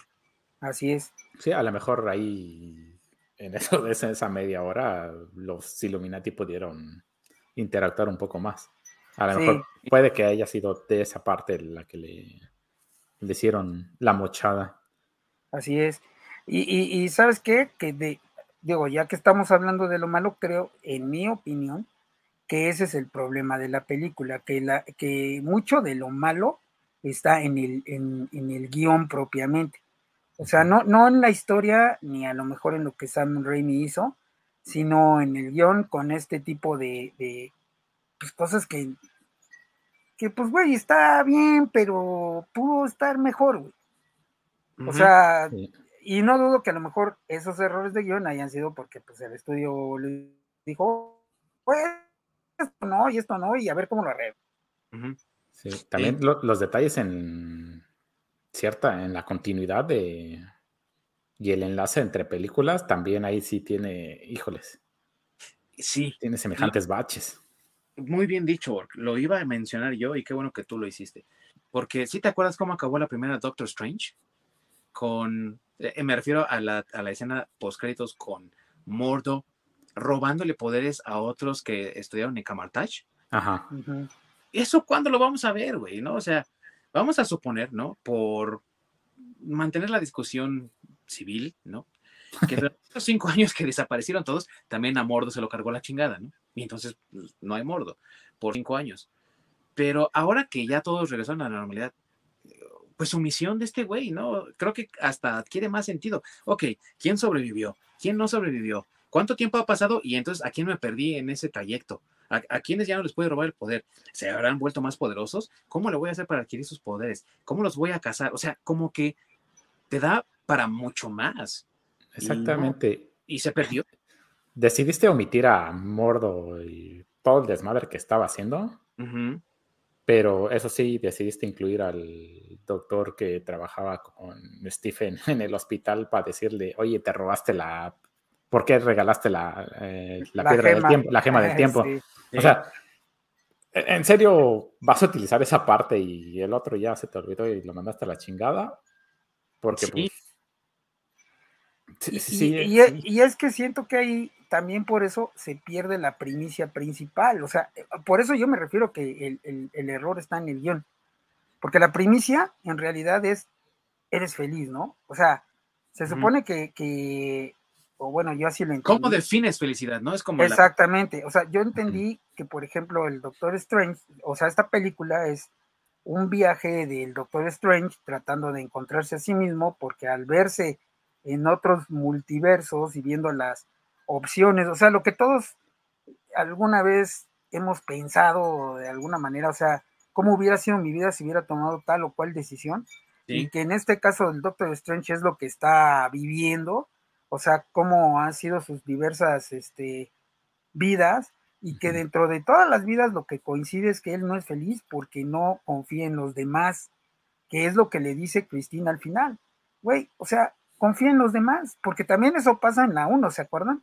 Cuando Sí, tiene que operar a, a- no sé quién van a operar, y que le dicen a este cuate del, del el- precisamente el, el doctor que está en la iglesia, y que dice, a ver, yo lo voy a operar, y que el, el Strange le dice al principio, bueno, Stephen, porque tal vez no, no es Doctor Strange, y casi casi es como, a ver, quítate pendejo, yo lo hago, güey. sí. Tú lo ibas Entonces, a matar. Hasta lo Exacto, así es, así es. Entonces supone la premisa es, ¿eres feliz? Pues, y, y la respuesta rápida sería, pues no, no soy feliz. ¿Por qué? Porque no he dejado que, quiero controlar todo y no he dejado en mi vida que, este, que, que otros, eh, eh, o bueno, no he aceptado que los demás me ayuden y por eso mismo no me pude quedar con Christine porque siempre tuve miedo y nunca tuve la confianza de decirle lo que sentía por ella. Exactamente. Sí. Entonces, es- esa, es, esa es la premisa de, o, o lo, que, lo que te quieren, el mensaje que se supone que te quieren. Pero con todos esos gaps y errores de- del guion, creo que ese mensaje al final se pierde. Exactamente. Sobre Porque, todo porque se supone que conectaba también con Endgame, Civil War, digo, Infinity War y Doctor Strange la primera. Entonces, en todas ellas vemos como Strange no confía en nadie, le entrega la gema a Thanos porque sabe que es el único modo en- de, de los 14 millones de futuros que vio de salvar al, al- al universo entero, pero aún así no confía en nadie para revelar cómo va a funcionar el plan. Ujú. Y que es tan ra- también la razón por la cual el doctor le reclama en la iglesia. Porque es Así como, es. güey, ¿por qué lo hiciste? Y así de, pues es que tenía que hacerlo, sí, pero ¿por qué no confiaste en quienes estaban ahí? En el equipo que estaba ahí contigo, ¿no? O sea, eso se, como dices tú, se pierde, pero también solo fue como rascado. Y Así de es, se desviaron a otra cosa enteramente diferente. así es. Sí, eh, eh, es que, digo, perdón que insista, pero vuelvo a lo mismo. Creo que fue por los errores del guion. Porque realmente ese mensaje al último, o sea, sí lo transmiten, pero como tú bien lo acabas de mencionar, Ding Dong, nada más así como rascadito, ¿no? Así como que, Sí. eh, ah, bueno, y a fin de cuentas, pues sí se dio cuenta de que, de que tiene que confiar en los demás, ¿no? Porque, digo, al final de, de- de esta película, eh, tiene que confiar en América para que ella este, pueda derrotar a, a- ¿cómo se llama? A, Wanda. Wanda, ¿no? Y otra Sí. cosa también es que esto le da a la, a la película eh, la sensación de ser dos películas en una, porque ya después prácticamente deja de lado a Steven Strange en esa parte y se acuerda de él al final, como dices, cuando confía en América Chávez y toda la, la parte del medio es Wanda. y lo que pasa y cómo está enojada Wanda. Entonces, le haces de lado a Stephen Strange. Y a mí me enfurece un poco porque nos habían prometido que en WandaVision al final iba a salir Doctor Strange diciéndole a Wanda, no te preocupes, mija, yo te acojo aquí en mi seno y te enseño a usar los poderes que ahorita estás desarrollando, ¿no? Eso era como lo que nos había dicho que iba a pasar. Y después Kevin Feige dijo, no, es que no queríamos opacar a Wanda en su propia serie, con Doctor Strange y lo que tú quieras. Pero si opacas a Doctor Strange con Wanda en su propia película del cabrón, o sea, no manches. Un poco de coherencia, ¿no? Sí. sí, sí, pero bueno, lo mismo. O sea, creo que es por esos errores de guion que les. No sé, güey. Quisiera ver yo la versión de, de, Sam Raimi. Para ver cómo, para ver cómo, Exactamente, porque a lo mejor ahí, acuérdate que también hay muchas historias de un personaje que yendo a un lugar más oscuro, mucho más oscuro, es como realmente ellos se encuentran y vuelven a la luz. Sí. Pues, entonces, tal vez esa era la idea. Digo, tal vez, porque no sos Sam Raimi, ¿no? Pero escuchando lo, que están diciendo de que la versión de Sam Raimi era un poco más oscura, pues tal vez iba por ahí. Pero pues ah, eh, vamos, como así, ahí sí quién sabe, pero como lo hicieron rehacer de cierta forma el guion, pues tú sabes que cuando algo ya lo tienes que rehacer así en chinga porque pues porque pues, pues es la instrucción del, del estudio, pues no siempre queda lo mejor. Muchas veces, de hecho, ¿eh? en pocas las veces que ha resultado bien. Así es. Sí, en, esos eh, errores en cuanto al guion, a mí lo que me da la impresión es de que o los guionistas fueron muy huevones o eran completamente ignorantes a lo que pues, tenían alrededor, porque repitieron lo que pasó en WandaVision. Sí. Es prácticamente lo mismo. Así. Ah, y también fueron muy ignorantes en lo que pasa en What If, porque a fin de cuentas What If pertenece al... es parte del MCU.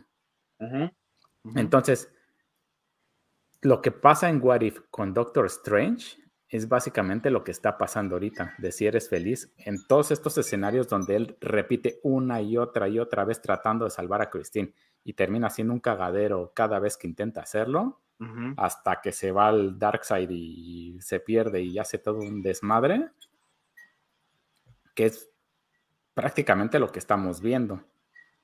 O sea, estamos, estamos reviviendo esa historia, pues. Y con WandaVision, en, en teoría, pues en el caso de Wanda se había resuelto ese conflicto, porque para eso la hundieron eh, con el problema de que perdió a, Vision. Y ella está sumida en una depresión y todo este, entonces crea toda esta vida perfecta y crea sus hijos y demás desmadre, sumiéndose en las partes más oscuras de su psique, donde al final de la serie le ayudan a salir de ahí y dice, bueno, sí, este, pues ya entendí la lección, ¿no? Hice mal, pues ni modo, tengo que seguir con mi vida y seguir adelante y demás. Para que como primicia en la película me vengas a decir, no, pues es que estoy de la chingada porque no tengo a mis hijos. ¿Cómo? Entonces... Voy a reincidir. Por, todo lo que pasaste, no te sirvió de ni pito, eh, entonces realmente no tuviste una resolución no aprendiste nada. No aprendiste absolutamente nada, entonces eh, está completamente fuera de lugar los motivos que ella ya trae, este, digamos, como background. Porque sí, si no existiera WandaVision y metes esos motivos de sus hijos, todavía te la compro. Sí. Porque a fin de cuentas, ella se da cuenta de que sus hijos no son reales sino que ella los creó. Entonces, que, en, que, la película ella esté buscando a sus hijos en, el multiverso, sí es como, ok, no, e, eso simplemente no cuadra. Y, obviamente, se, ella se, se embriaga tanto en, lo de sus hijos, pues, lo que te originó la depresión fue eh, la pérdida de Vision. Y Vision en ningún momento apareció, lo olvidaste completamente. Entonces, ahí hay un cortocircuito muy grande en el guion. Sí, eso es eh, cierto. Es, que, ¿sabes qué? Creo yo que está mal, bueno, es que se supone, güey, que sí está justificado, pero está mal explicado. Y vuelvo a lo mismo, es un error del guion. O sea, porque sí, la percepción eh, que todos tenemos es la que tú acabas de decir. Sin embargo, si recuerdas en la película, eh, sí, bueno, te dan a entender que todo eso de, que Wanda está buscando a sus hijos y demás, aunque ella ya se dio cuenta que ella los creó, es porque quien la tienta a hacer eso es el, el, el Darkhold. O sea, esa es la tentación que le, que le provoca a ella el estar usando ese libro, pero eso no te lo explican bien, güey. O sea, no, no, o sea, eh, sí, vamos, o sea, la percepción que todos tenemos es la misma percepción que tú acabas de explicar. O sea, a ver, a ver, espérate, ¿cómo estuvo? Se supone que en WandaVision, pues ella ya había aceptado que ella no los había, bueno, que ella los había inventado y que todo era choro y que pues ya se iba.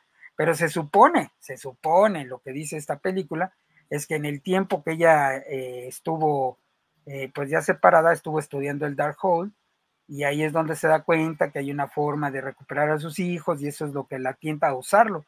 Y entonces por eso el Darkhold la corrompe y pues por eso pasa lo que pasa. Sin embargo, está mal explicado.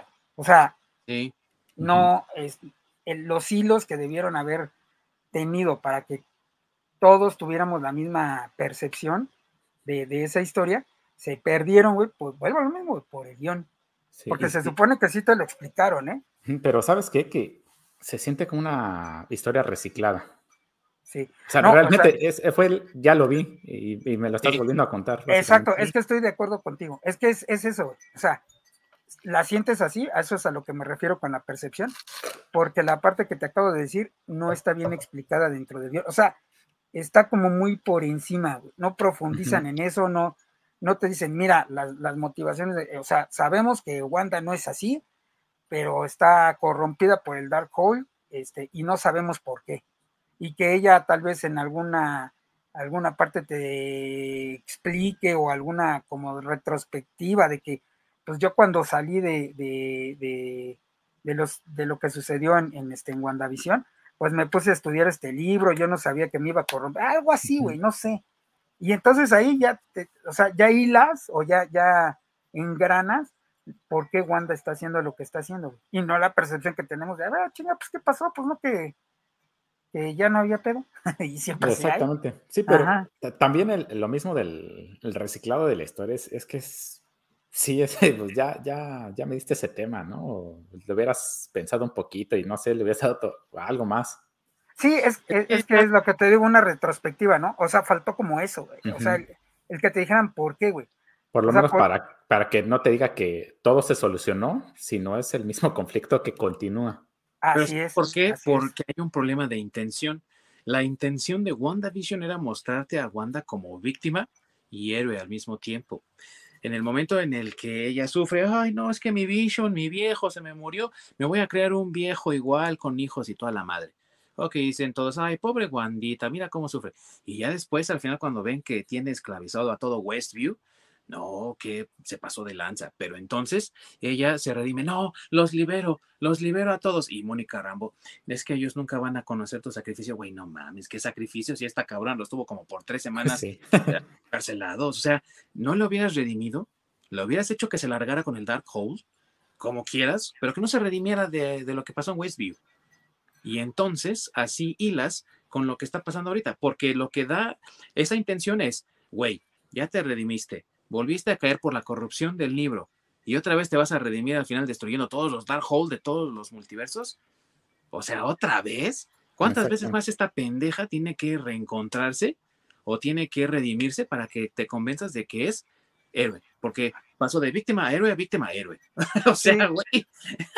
Sí, justamente no lo hubieras redimido, exactamente. lo, hubieras mantenido así como con esa Como villana.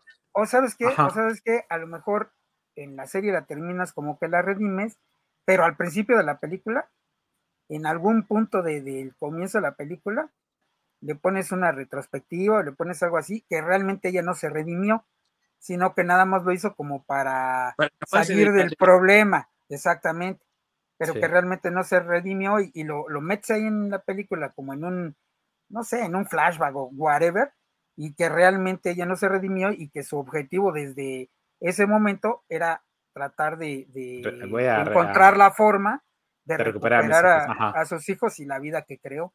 Pero y, güey, te, prometo que ahí hilas perfecto.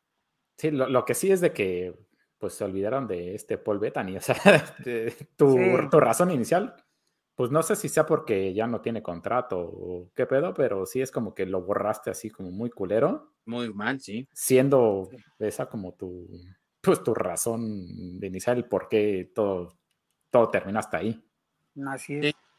Sí. hay, hay, algo que a mí, no sé si fui solamente yo, no sé si ustedes este, notaron lo mismo o a mí se me pasó, pero pasa primero los eventos de, Spider-Man No Way Home y después este, esta película, ¿no? De, de Madness.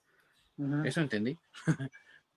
Cuando Doctor Strange empieza a soltar la verborrea de este, pues de qué es lo que sucede en el hechizo y el por qué vienen este, de otros universos villanos y otros Spider-Mans, ahí te muestra un conocimiento vasto de lo que es el multiverso. Y pues, de cómo funciona y todo. y en esta película, cuando esta Christine le explica todo del universo que le menciona, que están en el 813 y, él pertenece al 616, y te hacen ver como que Doctor Strange es, pues, es, un ignorante, ¿no? Acerca de todo esto del multiverso. Entonces, pues, ahí, ahí, hubo ahí como ¿Qué, pasó ahí, no? O sea, ¿también se le borró la memoria o, qué onda?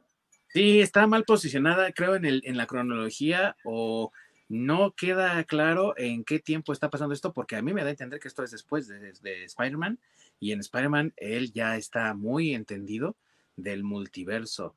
Ajá, eso es lo que a mí me, me sacó de onda, ¿no? Que le está explicando a Peter y a todos sus chalanes cómo funciona el multiverso y el por qué vienen estos y cómo regresarlos a su, a, su universo. Mientras aquí le, pues, le, dan una repasada de, a ver, pendejo, esto así funciona. bueno, pues sí. no aprendiste aquí, güey. E, e, es, que creo que, bueno, en resumidas cuentas, creo que es lo mismo, ¿no? O sea, todos estos, la parte mala de la película son y los errores de, continuidad que tienen que ver con los errores del guion.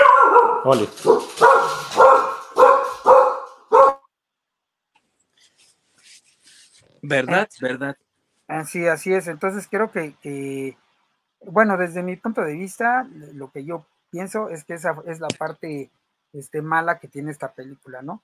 Todos esos errores de guion que, pues no sé a qué se debieron, puede ser que se hayan de, debido o, o hayan se hayan generado a partir de, los cambios que tal vez el, estudio le hizo hacer al director. este, no lo sé, no lo sé, pero creo que ese es el punto flaco de esta película y creo que por eso fue lo que limitó este, a la película de ser una mejor película, o sea, algo mejor hecho.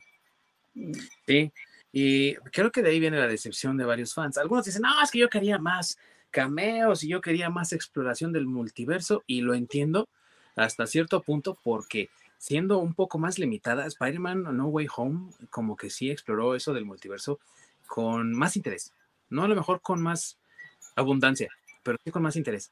Y en este caso, el multiverso es como un pretexto para andar brincando por todos lados, escapando de Wanda, y no hay una verdadera exploración del multiverso. Y cuando se nos vendió esta película, por lo que yo entendí, y eso es algo que cambiaron completamente cuando agregaron a Raimi al proyecto, porque él no estaba originalmente agendado para dirigir. Al principio parecía que lo que iba a pasar es que tanto Wanda como Doctor Strange iban a viajar a través del multiverso para encontrar respuestas para ayudar a Wanda, porque ella no tiene control de sus poderes y por esto del Dark Hole. Y terminó siendo algo muy diferente. No estoy diciendo que sea malo, pero Mm, ya no cuadra tanto con el título de Multiverse of Madness, porque pues hay mucha locura de Wanda, pinche vieja desquiciada, pero pues muy poco multiverso. sí, otra cosa que ahorita me acordé del, de, esos errores de continuidad es justamente, ¿no? De que Doctor Strange, pues aparentemente en No Way Home tiene el, poder de viajar entre el, entre el multiverso, porque si tiene la capacidad de hacer un hechizo o algo para mandar a pues, todos los que llegaron de Aliens al universo 616, sabe una manera de regresarlos. Eso quiere decir que pues, puede atravesar entre universos, ¿no? Y aquí volvemos a lo mismo, donde si no está América Chávez, pues simplemente él, no puede. Pues tal vez, tal vez también fue para introducir a América Chávez, digo. Sí, y obviamente aquí nos presentaron a América Chávez como un ser Nexus, que es un... un puente entre realidades. Ajá, o sea, un, personaje como mayúsculo. Entonces, eh, ok, se entiende, pero sí, sí, hay, hay, es que ese tipo de cosas sí es como que, ay, me hace cortocircuito, sobre todo porque, aunque no seas eh, tan fijado como los fans o, o seas tan, tan pinche intenso como algunos fans, ¿no? Que van viendo cuadro por cuadro a ver si ven a Mephisto. bien clavadín, sí. Para el, el fan común y corriente, pues simplemente si te acuerdas algo así, es, es como que me hace cortocircuito como que este pedo, ¿no? O sea, acabo de ver esto y luego vi esto y como que no me cuadra. Sí, sí es como algo, algo extraño. Y máxime porque pues era tan fácil como, güey, es que extraño mis hijos. Chinga, a ver, vamos a explorar todos los multiversos, vamos a ver dónde tus chingados hijos son unos huérfanos y ahí te ponemos y te vas a la chingada. Y eso lo pudo haber hecho Doctor Strange, lo pudo haber hecho América Chávez, lo pudo haber hecho Reed Richards, creo que hasta el mismo profesor Javier lo pudo haber hecho sin ningún problema, pero bueno, ¿no? Se van con que no, y aparte debo de adquirir su poder. ¿Por qué? Porque si mis hijos se enferman, debo de encontrar la cura en otro multiverso. No mames, o sea neta, vas con esa chingadera. Entonces, realmente es una película que si te pones a pensar en su problemática inicial, con la existencia de un multiverso se resuelve así, mira, de volada, y sin tanta masacre, sin que Wanda se vuelva tan loca y sin que pues eh, también eh, el doctor tenga que sacrificar mucho, ¿no? Sí, pues es que, es que, bueno, en fin, algo que este no me, gustó del personaje de América Chávez, dentro de lo positivo, fue en parte su personaje en sí. Porque le hicieron como muy dependiente de lo que hiciera Doctor Strange, cuando en el cómic ella es súper autosuficiente y es como muy confiada. Entonces le, le quitaron eso para, pues sí, para hacerla dependiente de, Doctor Strange. Y entiendo la parte del miedo de no, de no poder controlar su poder. Pero sí, como que, no sé, me hubiera gustado ver más esa confianza de ese personaje. Y que también eh, juega en su contra de la película, porque al final, otro problema que del que sufre también Marvel mucho, eh, se acelera el final demasiado. Solamente Doctor Strange le tuvo que decir, confía en ti. Ay, sí, cierto, ¿verdad? Y ya, ¡boom! Puede hacer la, la, transportación o la creación de portales sin ningún problema. No mames, o sea, entonces le hubieras dicho eso desde hace como una hora, güey. Y se hubieran acabado tus problemas hace mucho. Sí. Sí, entonces yo, yo, yo por eso pienso, bueno, no sé si ya vamos a brincar las conclusiones. Claro, claro. Pero me voy a adelantar un poquito. Este, yo por eso pienso que la película es, es eh, cumplidora o sea, lo que dijimos es como si te fueras a echar una Big Mac, te va a entretener, este, no es, no es mala, no es, no es como ver Eternals o Shang-Chi. Este, entonces, este, es, cumplidora, te va a entretener, tiene muchas cosas este, buenas, este, pero desafortunadamente no llegó a ser la película que todos esperábamos, pues precisamente por todos estos errores, que no tienen que ver con la parte visual, no tienen que ver con la parte de dirección y que vuelvo ya lo mismo, ¿no? Tal vez tiene que ser más con la parte de, de, guion y entiendo por qué, pero este, pues creo que ese fue el, lo malo o lo que no le ayudó a, a esta película a, a, llegar más allá, ¿no? Sí. Si tuvieras que darle una calificación, amigo, ¿qué calificación le pondrías? El 1 al 10. Yo le pondré un 7. Sí, un 7. O sea, vuelvo a lo mismo, cumple, cumple, este, no es un, no pasa de panzazo, pero eh, porque sí volvemos a lo mismo, creo que ahí Sam Raimi la rescata eh, por, la, por su estilo de dirección. Entonces, eh, yo sí le doy un 7 por eso, pero no más. Tú, mi buen tus conclusiones, tu puntuación. Ah, bueno, primero voy a resaltar otras cosas negativas. Veo, mi buen Orc. de lo que hemos comentado inicialmente del, del CGI, Ah, sí. Eh, obviamente hubo cosas que no noté, que después este, vi de esos eh, super fans intensos que ven cuadro por cuadro para buscar a Mephisto. Vi que mencionaron que con este. Ah, ¿cómo se llama el pulpo gigante que. Ah, Ándale. Que la, que la iluminación pues no cuadraba en donde estaba. Mm. Entonces empecé a ver el, este, pues ese, ese, pequeño clip. Y sí, obviamente, pues no te das cuenta si no pones atención. Pero sí, ahí sí como que hay partes de su iluminación que no le cuadran. ¿Quién sabe qué hicieron? Que se ve bien raro. Además de que cuando, justamente en esa pelea, cuando Doctor Strange vuela, no te da la, esa sensación de que está volando, sino de que está siendo jalado por un cable. Mm. Porque haz de cuenta que, pues no sé, normalmente cuando se, ahí bueno, el donde se eleva, puedes ver cómo se eleva, está así parado, se eleva y se va. O sea, normalmente, pues te elevas y vas así. Hay partes donde hace esto, encoge los pies y se va. Entonces es como si tuvo que encoger los pies para no pegarle a algo mientras era jalado con el cable no se veía como natural esa manera de volar. Entonces, sí, sí, tiene ahí ciertos detalles que dices, Te dan toques como diseñador, ¿no? Sí, sí, sí. sí, güey, acuérdate que cuando pase eso es un simio ahí encadenado haciendo e, esos simios de Disney, sí, sí está cabrón. No, pues sí. Pero sí, como, como conclusiones finales, sí es una película muy entretenida. Sin lugar a pesar de, los errores gigantescos que tiene, sí es muy entretenida. Eh, pues te, como, como dice, ¿no? Te cumple. Te cumple, te da el fanservice con los cameos. Tienes bastante acción, tienes bromas, tienes momentos de tensión, o sea, tienes sub y bajas pero también tiene esas partes donde dice, ah, te rascas la cabeza, ¿no? Que dices, o sea, no mames. Ah, un ejemplo de ello es cuando justamente lo están persiguiendo en el túnel. Estás huyendo de Wanda, ¿sabes lo que puede hacer Wanda?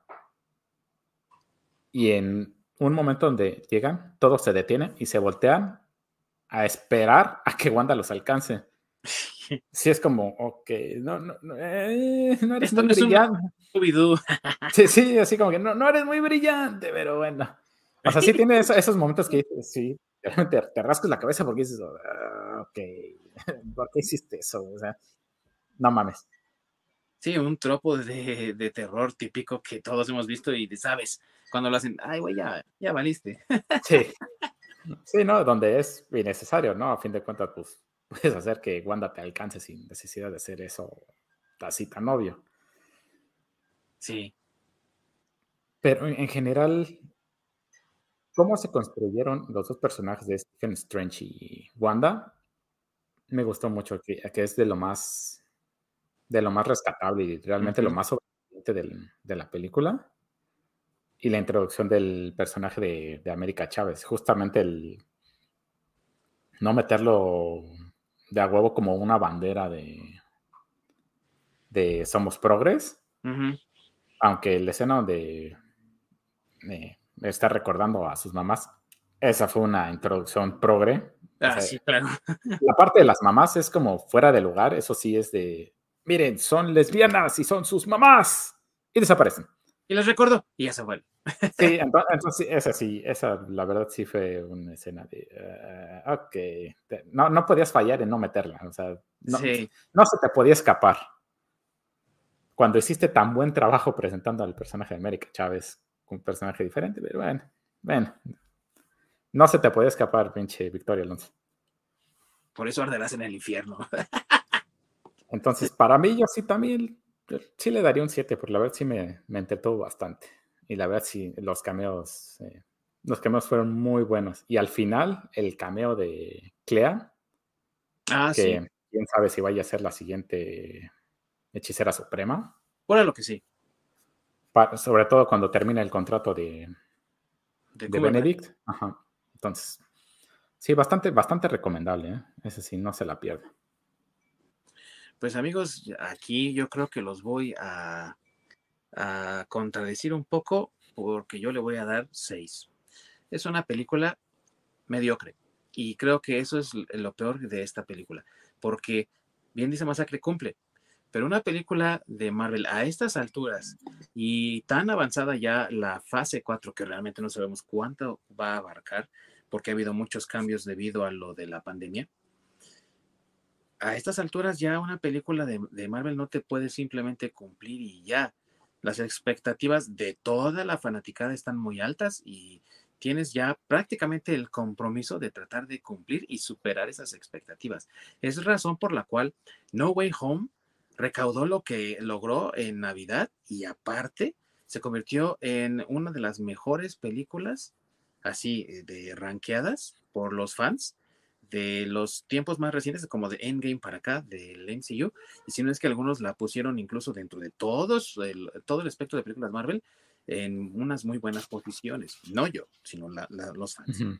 Entonces, eh, si algo como No Way Home logró superar incluso las expectativas de los fans, tienes la responsabilidad de al menos tratar de igualar eso, que es también algo que hizo resaltar mucho al MCU, al menos en sus primeras épocas. La siguiente película siempre trataba de ser igual o mejor que la anterior, y por eso es que tuvimos una buena Iron Man, una buena eh, Captain America First Avenger y una superior Avengers. Y en las siguientes facetas vimos un avance mucho más eh, cualitativo que de cantidad. Y sí, hubo más películas, pero cada una iba superando lo del anterior. Por ejemplo, no es lo mismo ver Winter Soldier que ver First Avenger. Es mucho mejor película Winter Soldier. Y uh -huh. eso es un pecado para una película de esta envergadura que sea mediocre. Porque aparte, la primera Doctor Strange fue buena película. Tuvo sus buenos momentos. Y como ya dijimos, esa escena final daba para una historia mucho más siniestra para esta segunda entrega. Y es algo que no tuvimos por querer establecer estos, pues ahora este tipo de cinema que parece como Marvel Team Up, donde esas eh, revistas, quizá más que se acuerde, donde un personaje Marvel, normalmente eh, la mole o Spider-Man, se aliaba a otro personaje Marvel y entonces tenía una aventura por esa, esa revista. Entonces, uh -huh. ya aparece eso en este caso, las películas. Estoy tratando de posicionar al personaje estrella, al personaje invitado, en este caso Wanda, pero en otros casos es Spider-Man, pero en otros casos es otro personaje ya no estamos para eso. Creo que puede dar mucho más y fue una oportunidad perdida que no sea una película de terror propiamente y que haya sido dirigida por Sam Raimi. Es un desperdicio tremendo. Entonces, por esto y más, le doy el 6. Sin embargo, concuerdo con ustedes, es entretenida, es cumplidora y te mantiene ahí eh, en tu asiento entretenido por lo que dura, sin que sientas que es tedioso, que es pesado. Tiene sus méritos, tiene sus baches, pero se queda en eso de, pues es, es, es una película de Marvel y ya, y no tiene más allá, ¿no? Digo, es una opinión, pero así, así es como lo veo, mis amigos. Sí, ¿sabes qué? Que sí estás en lo correcto en decir que es mediocre, pero tristemente es la vara que últimamente ha tenido Marvel, que sí. bajó la calidad de su producto con tal de sacar, de, de darte más, de sí. darte mayor cantidad a costo de calidad. Sí, creo que tienes razón en eso, mi querido Ork. Y se nota, ¿no? Se nota ya sí. mucho ahora. Pues qué bueno que no me calificas a mí, güey, porque creo que nunca pasaré contigo nada. sí, porque nos damos dando cuenta, ¿no? El, de la diferencia de cuando iba saliendo pues, Iron Man 1, la 2, la 3, cuando empezó a salir Capitán América. O sea, no nos estaban bombardeando con tantas cosas al mismo tiempo. Entonces, pues le ponían atención a, a los detalles de esas mismas películas. A diferencia de hoy en día que están trabajando en múltiples proyectos al mismo tiempo, que termina siendo un, pues, tú nada más este, mete personas por aquí, por allá, por todos lados. Eh, pues, este, no sé si la película sea buena, pues no me importa, va a ser taquillera. ¿Por qué? Porque va a haber mucho marketing, va a haber mucho ruido. Eh, como, se va, como se va a poner de moda, pues mucha gente va a consumir, entonces vamos a seguir jalando lana. Entonces, no, te preocupes realmente por un producto de calidad, sino pon literalmente a la venta todo el producto que puedas. Sí, nuestro objetivo es establecer al siguiente nuevo personaje. Y entonces no, no dudes que, como dices tú, Clea sea el próximo eh, Sorcerer Supreme y seguramente ya hay expertos, ¿no? Eh, de, en Clea por todo el pinche YouTube, ¿no? todo lo que que saber sobre Clea, güey, no mames, tú no sabías tampoco nada, no seas cabrón. Lo que no saben es que es Mephisto. por enésima vez. Pues yo lo veo como la evolución del género, ¿no? Ha pasado con otros géneros como el western, ha pasado como otros géneros como el terror. Es como una curva, este, empiezan sus éxitos, llegan a un top y luego van bajando y creo que nosotros ya vamos en la etapa de que ya vamos de bajada. El superhéroes va de bajada. Sí, como las películas de zombies, ¿no? Donde eh, empezaron a ser buenas y luego todos hacían películas de zombies y ya era. Así es. Y pasa con la música, pasa con la literatura, o sea, pasa con todo. O sea, yo veo, entiendo el por qué, entiendo por qué estamos yendo de bajada, pero sí creo también que es la evolución natural del género, ¿no? O sea, a lo mejor iba a pasar tarde o temprano, a todos los géneros les ha pasado, todos. Sí. Sí, pero a fin de cuentas es algo cíclico. Sí, correcto, sí. Pasa en la vida pero... NT, ¿no? O sea. este sí, patrocínanos TNT. Entonces, este, pero bueno, este, ahorita pues todavía tenemos para disfrutar. Yo vuelvo a lo mismo, creo que es una película cumplidora. Sí. Eh, a los que nos están viendo, pues si no quieren ir a ver al cine, no pasa nada, pueden esperarse que salga en Disney Plus. ya eh, como en tres, Plus.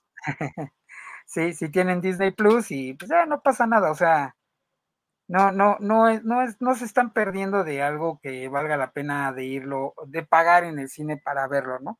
Sí, se pueden esperar. Así es. ¿Algo más que desear agregar, mis queridos amigos, antes de que despidamos el programa del día de hoy? Bienvenida al multiverso, mamacita Charlize Theron.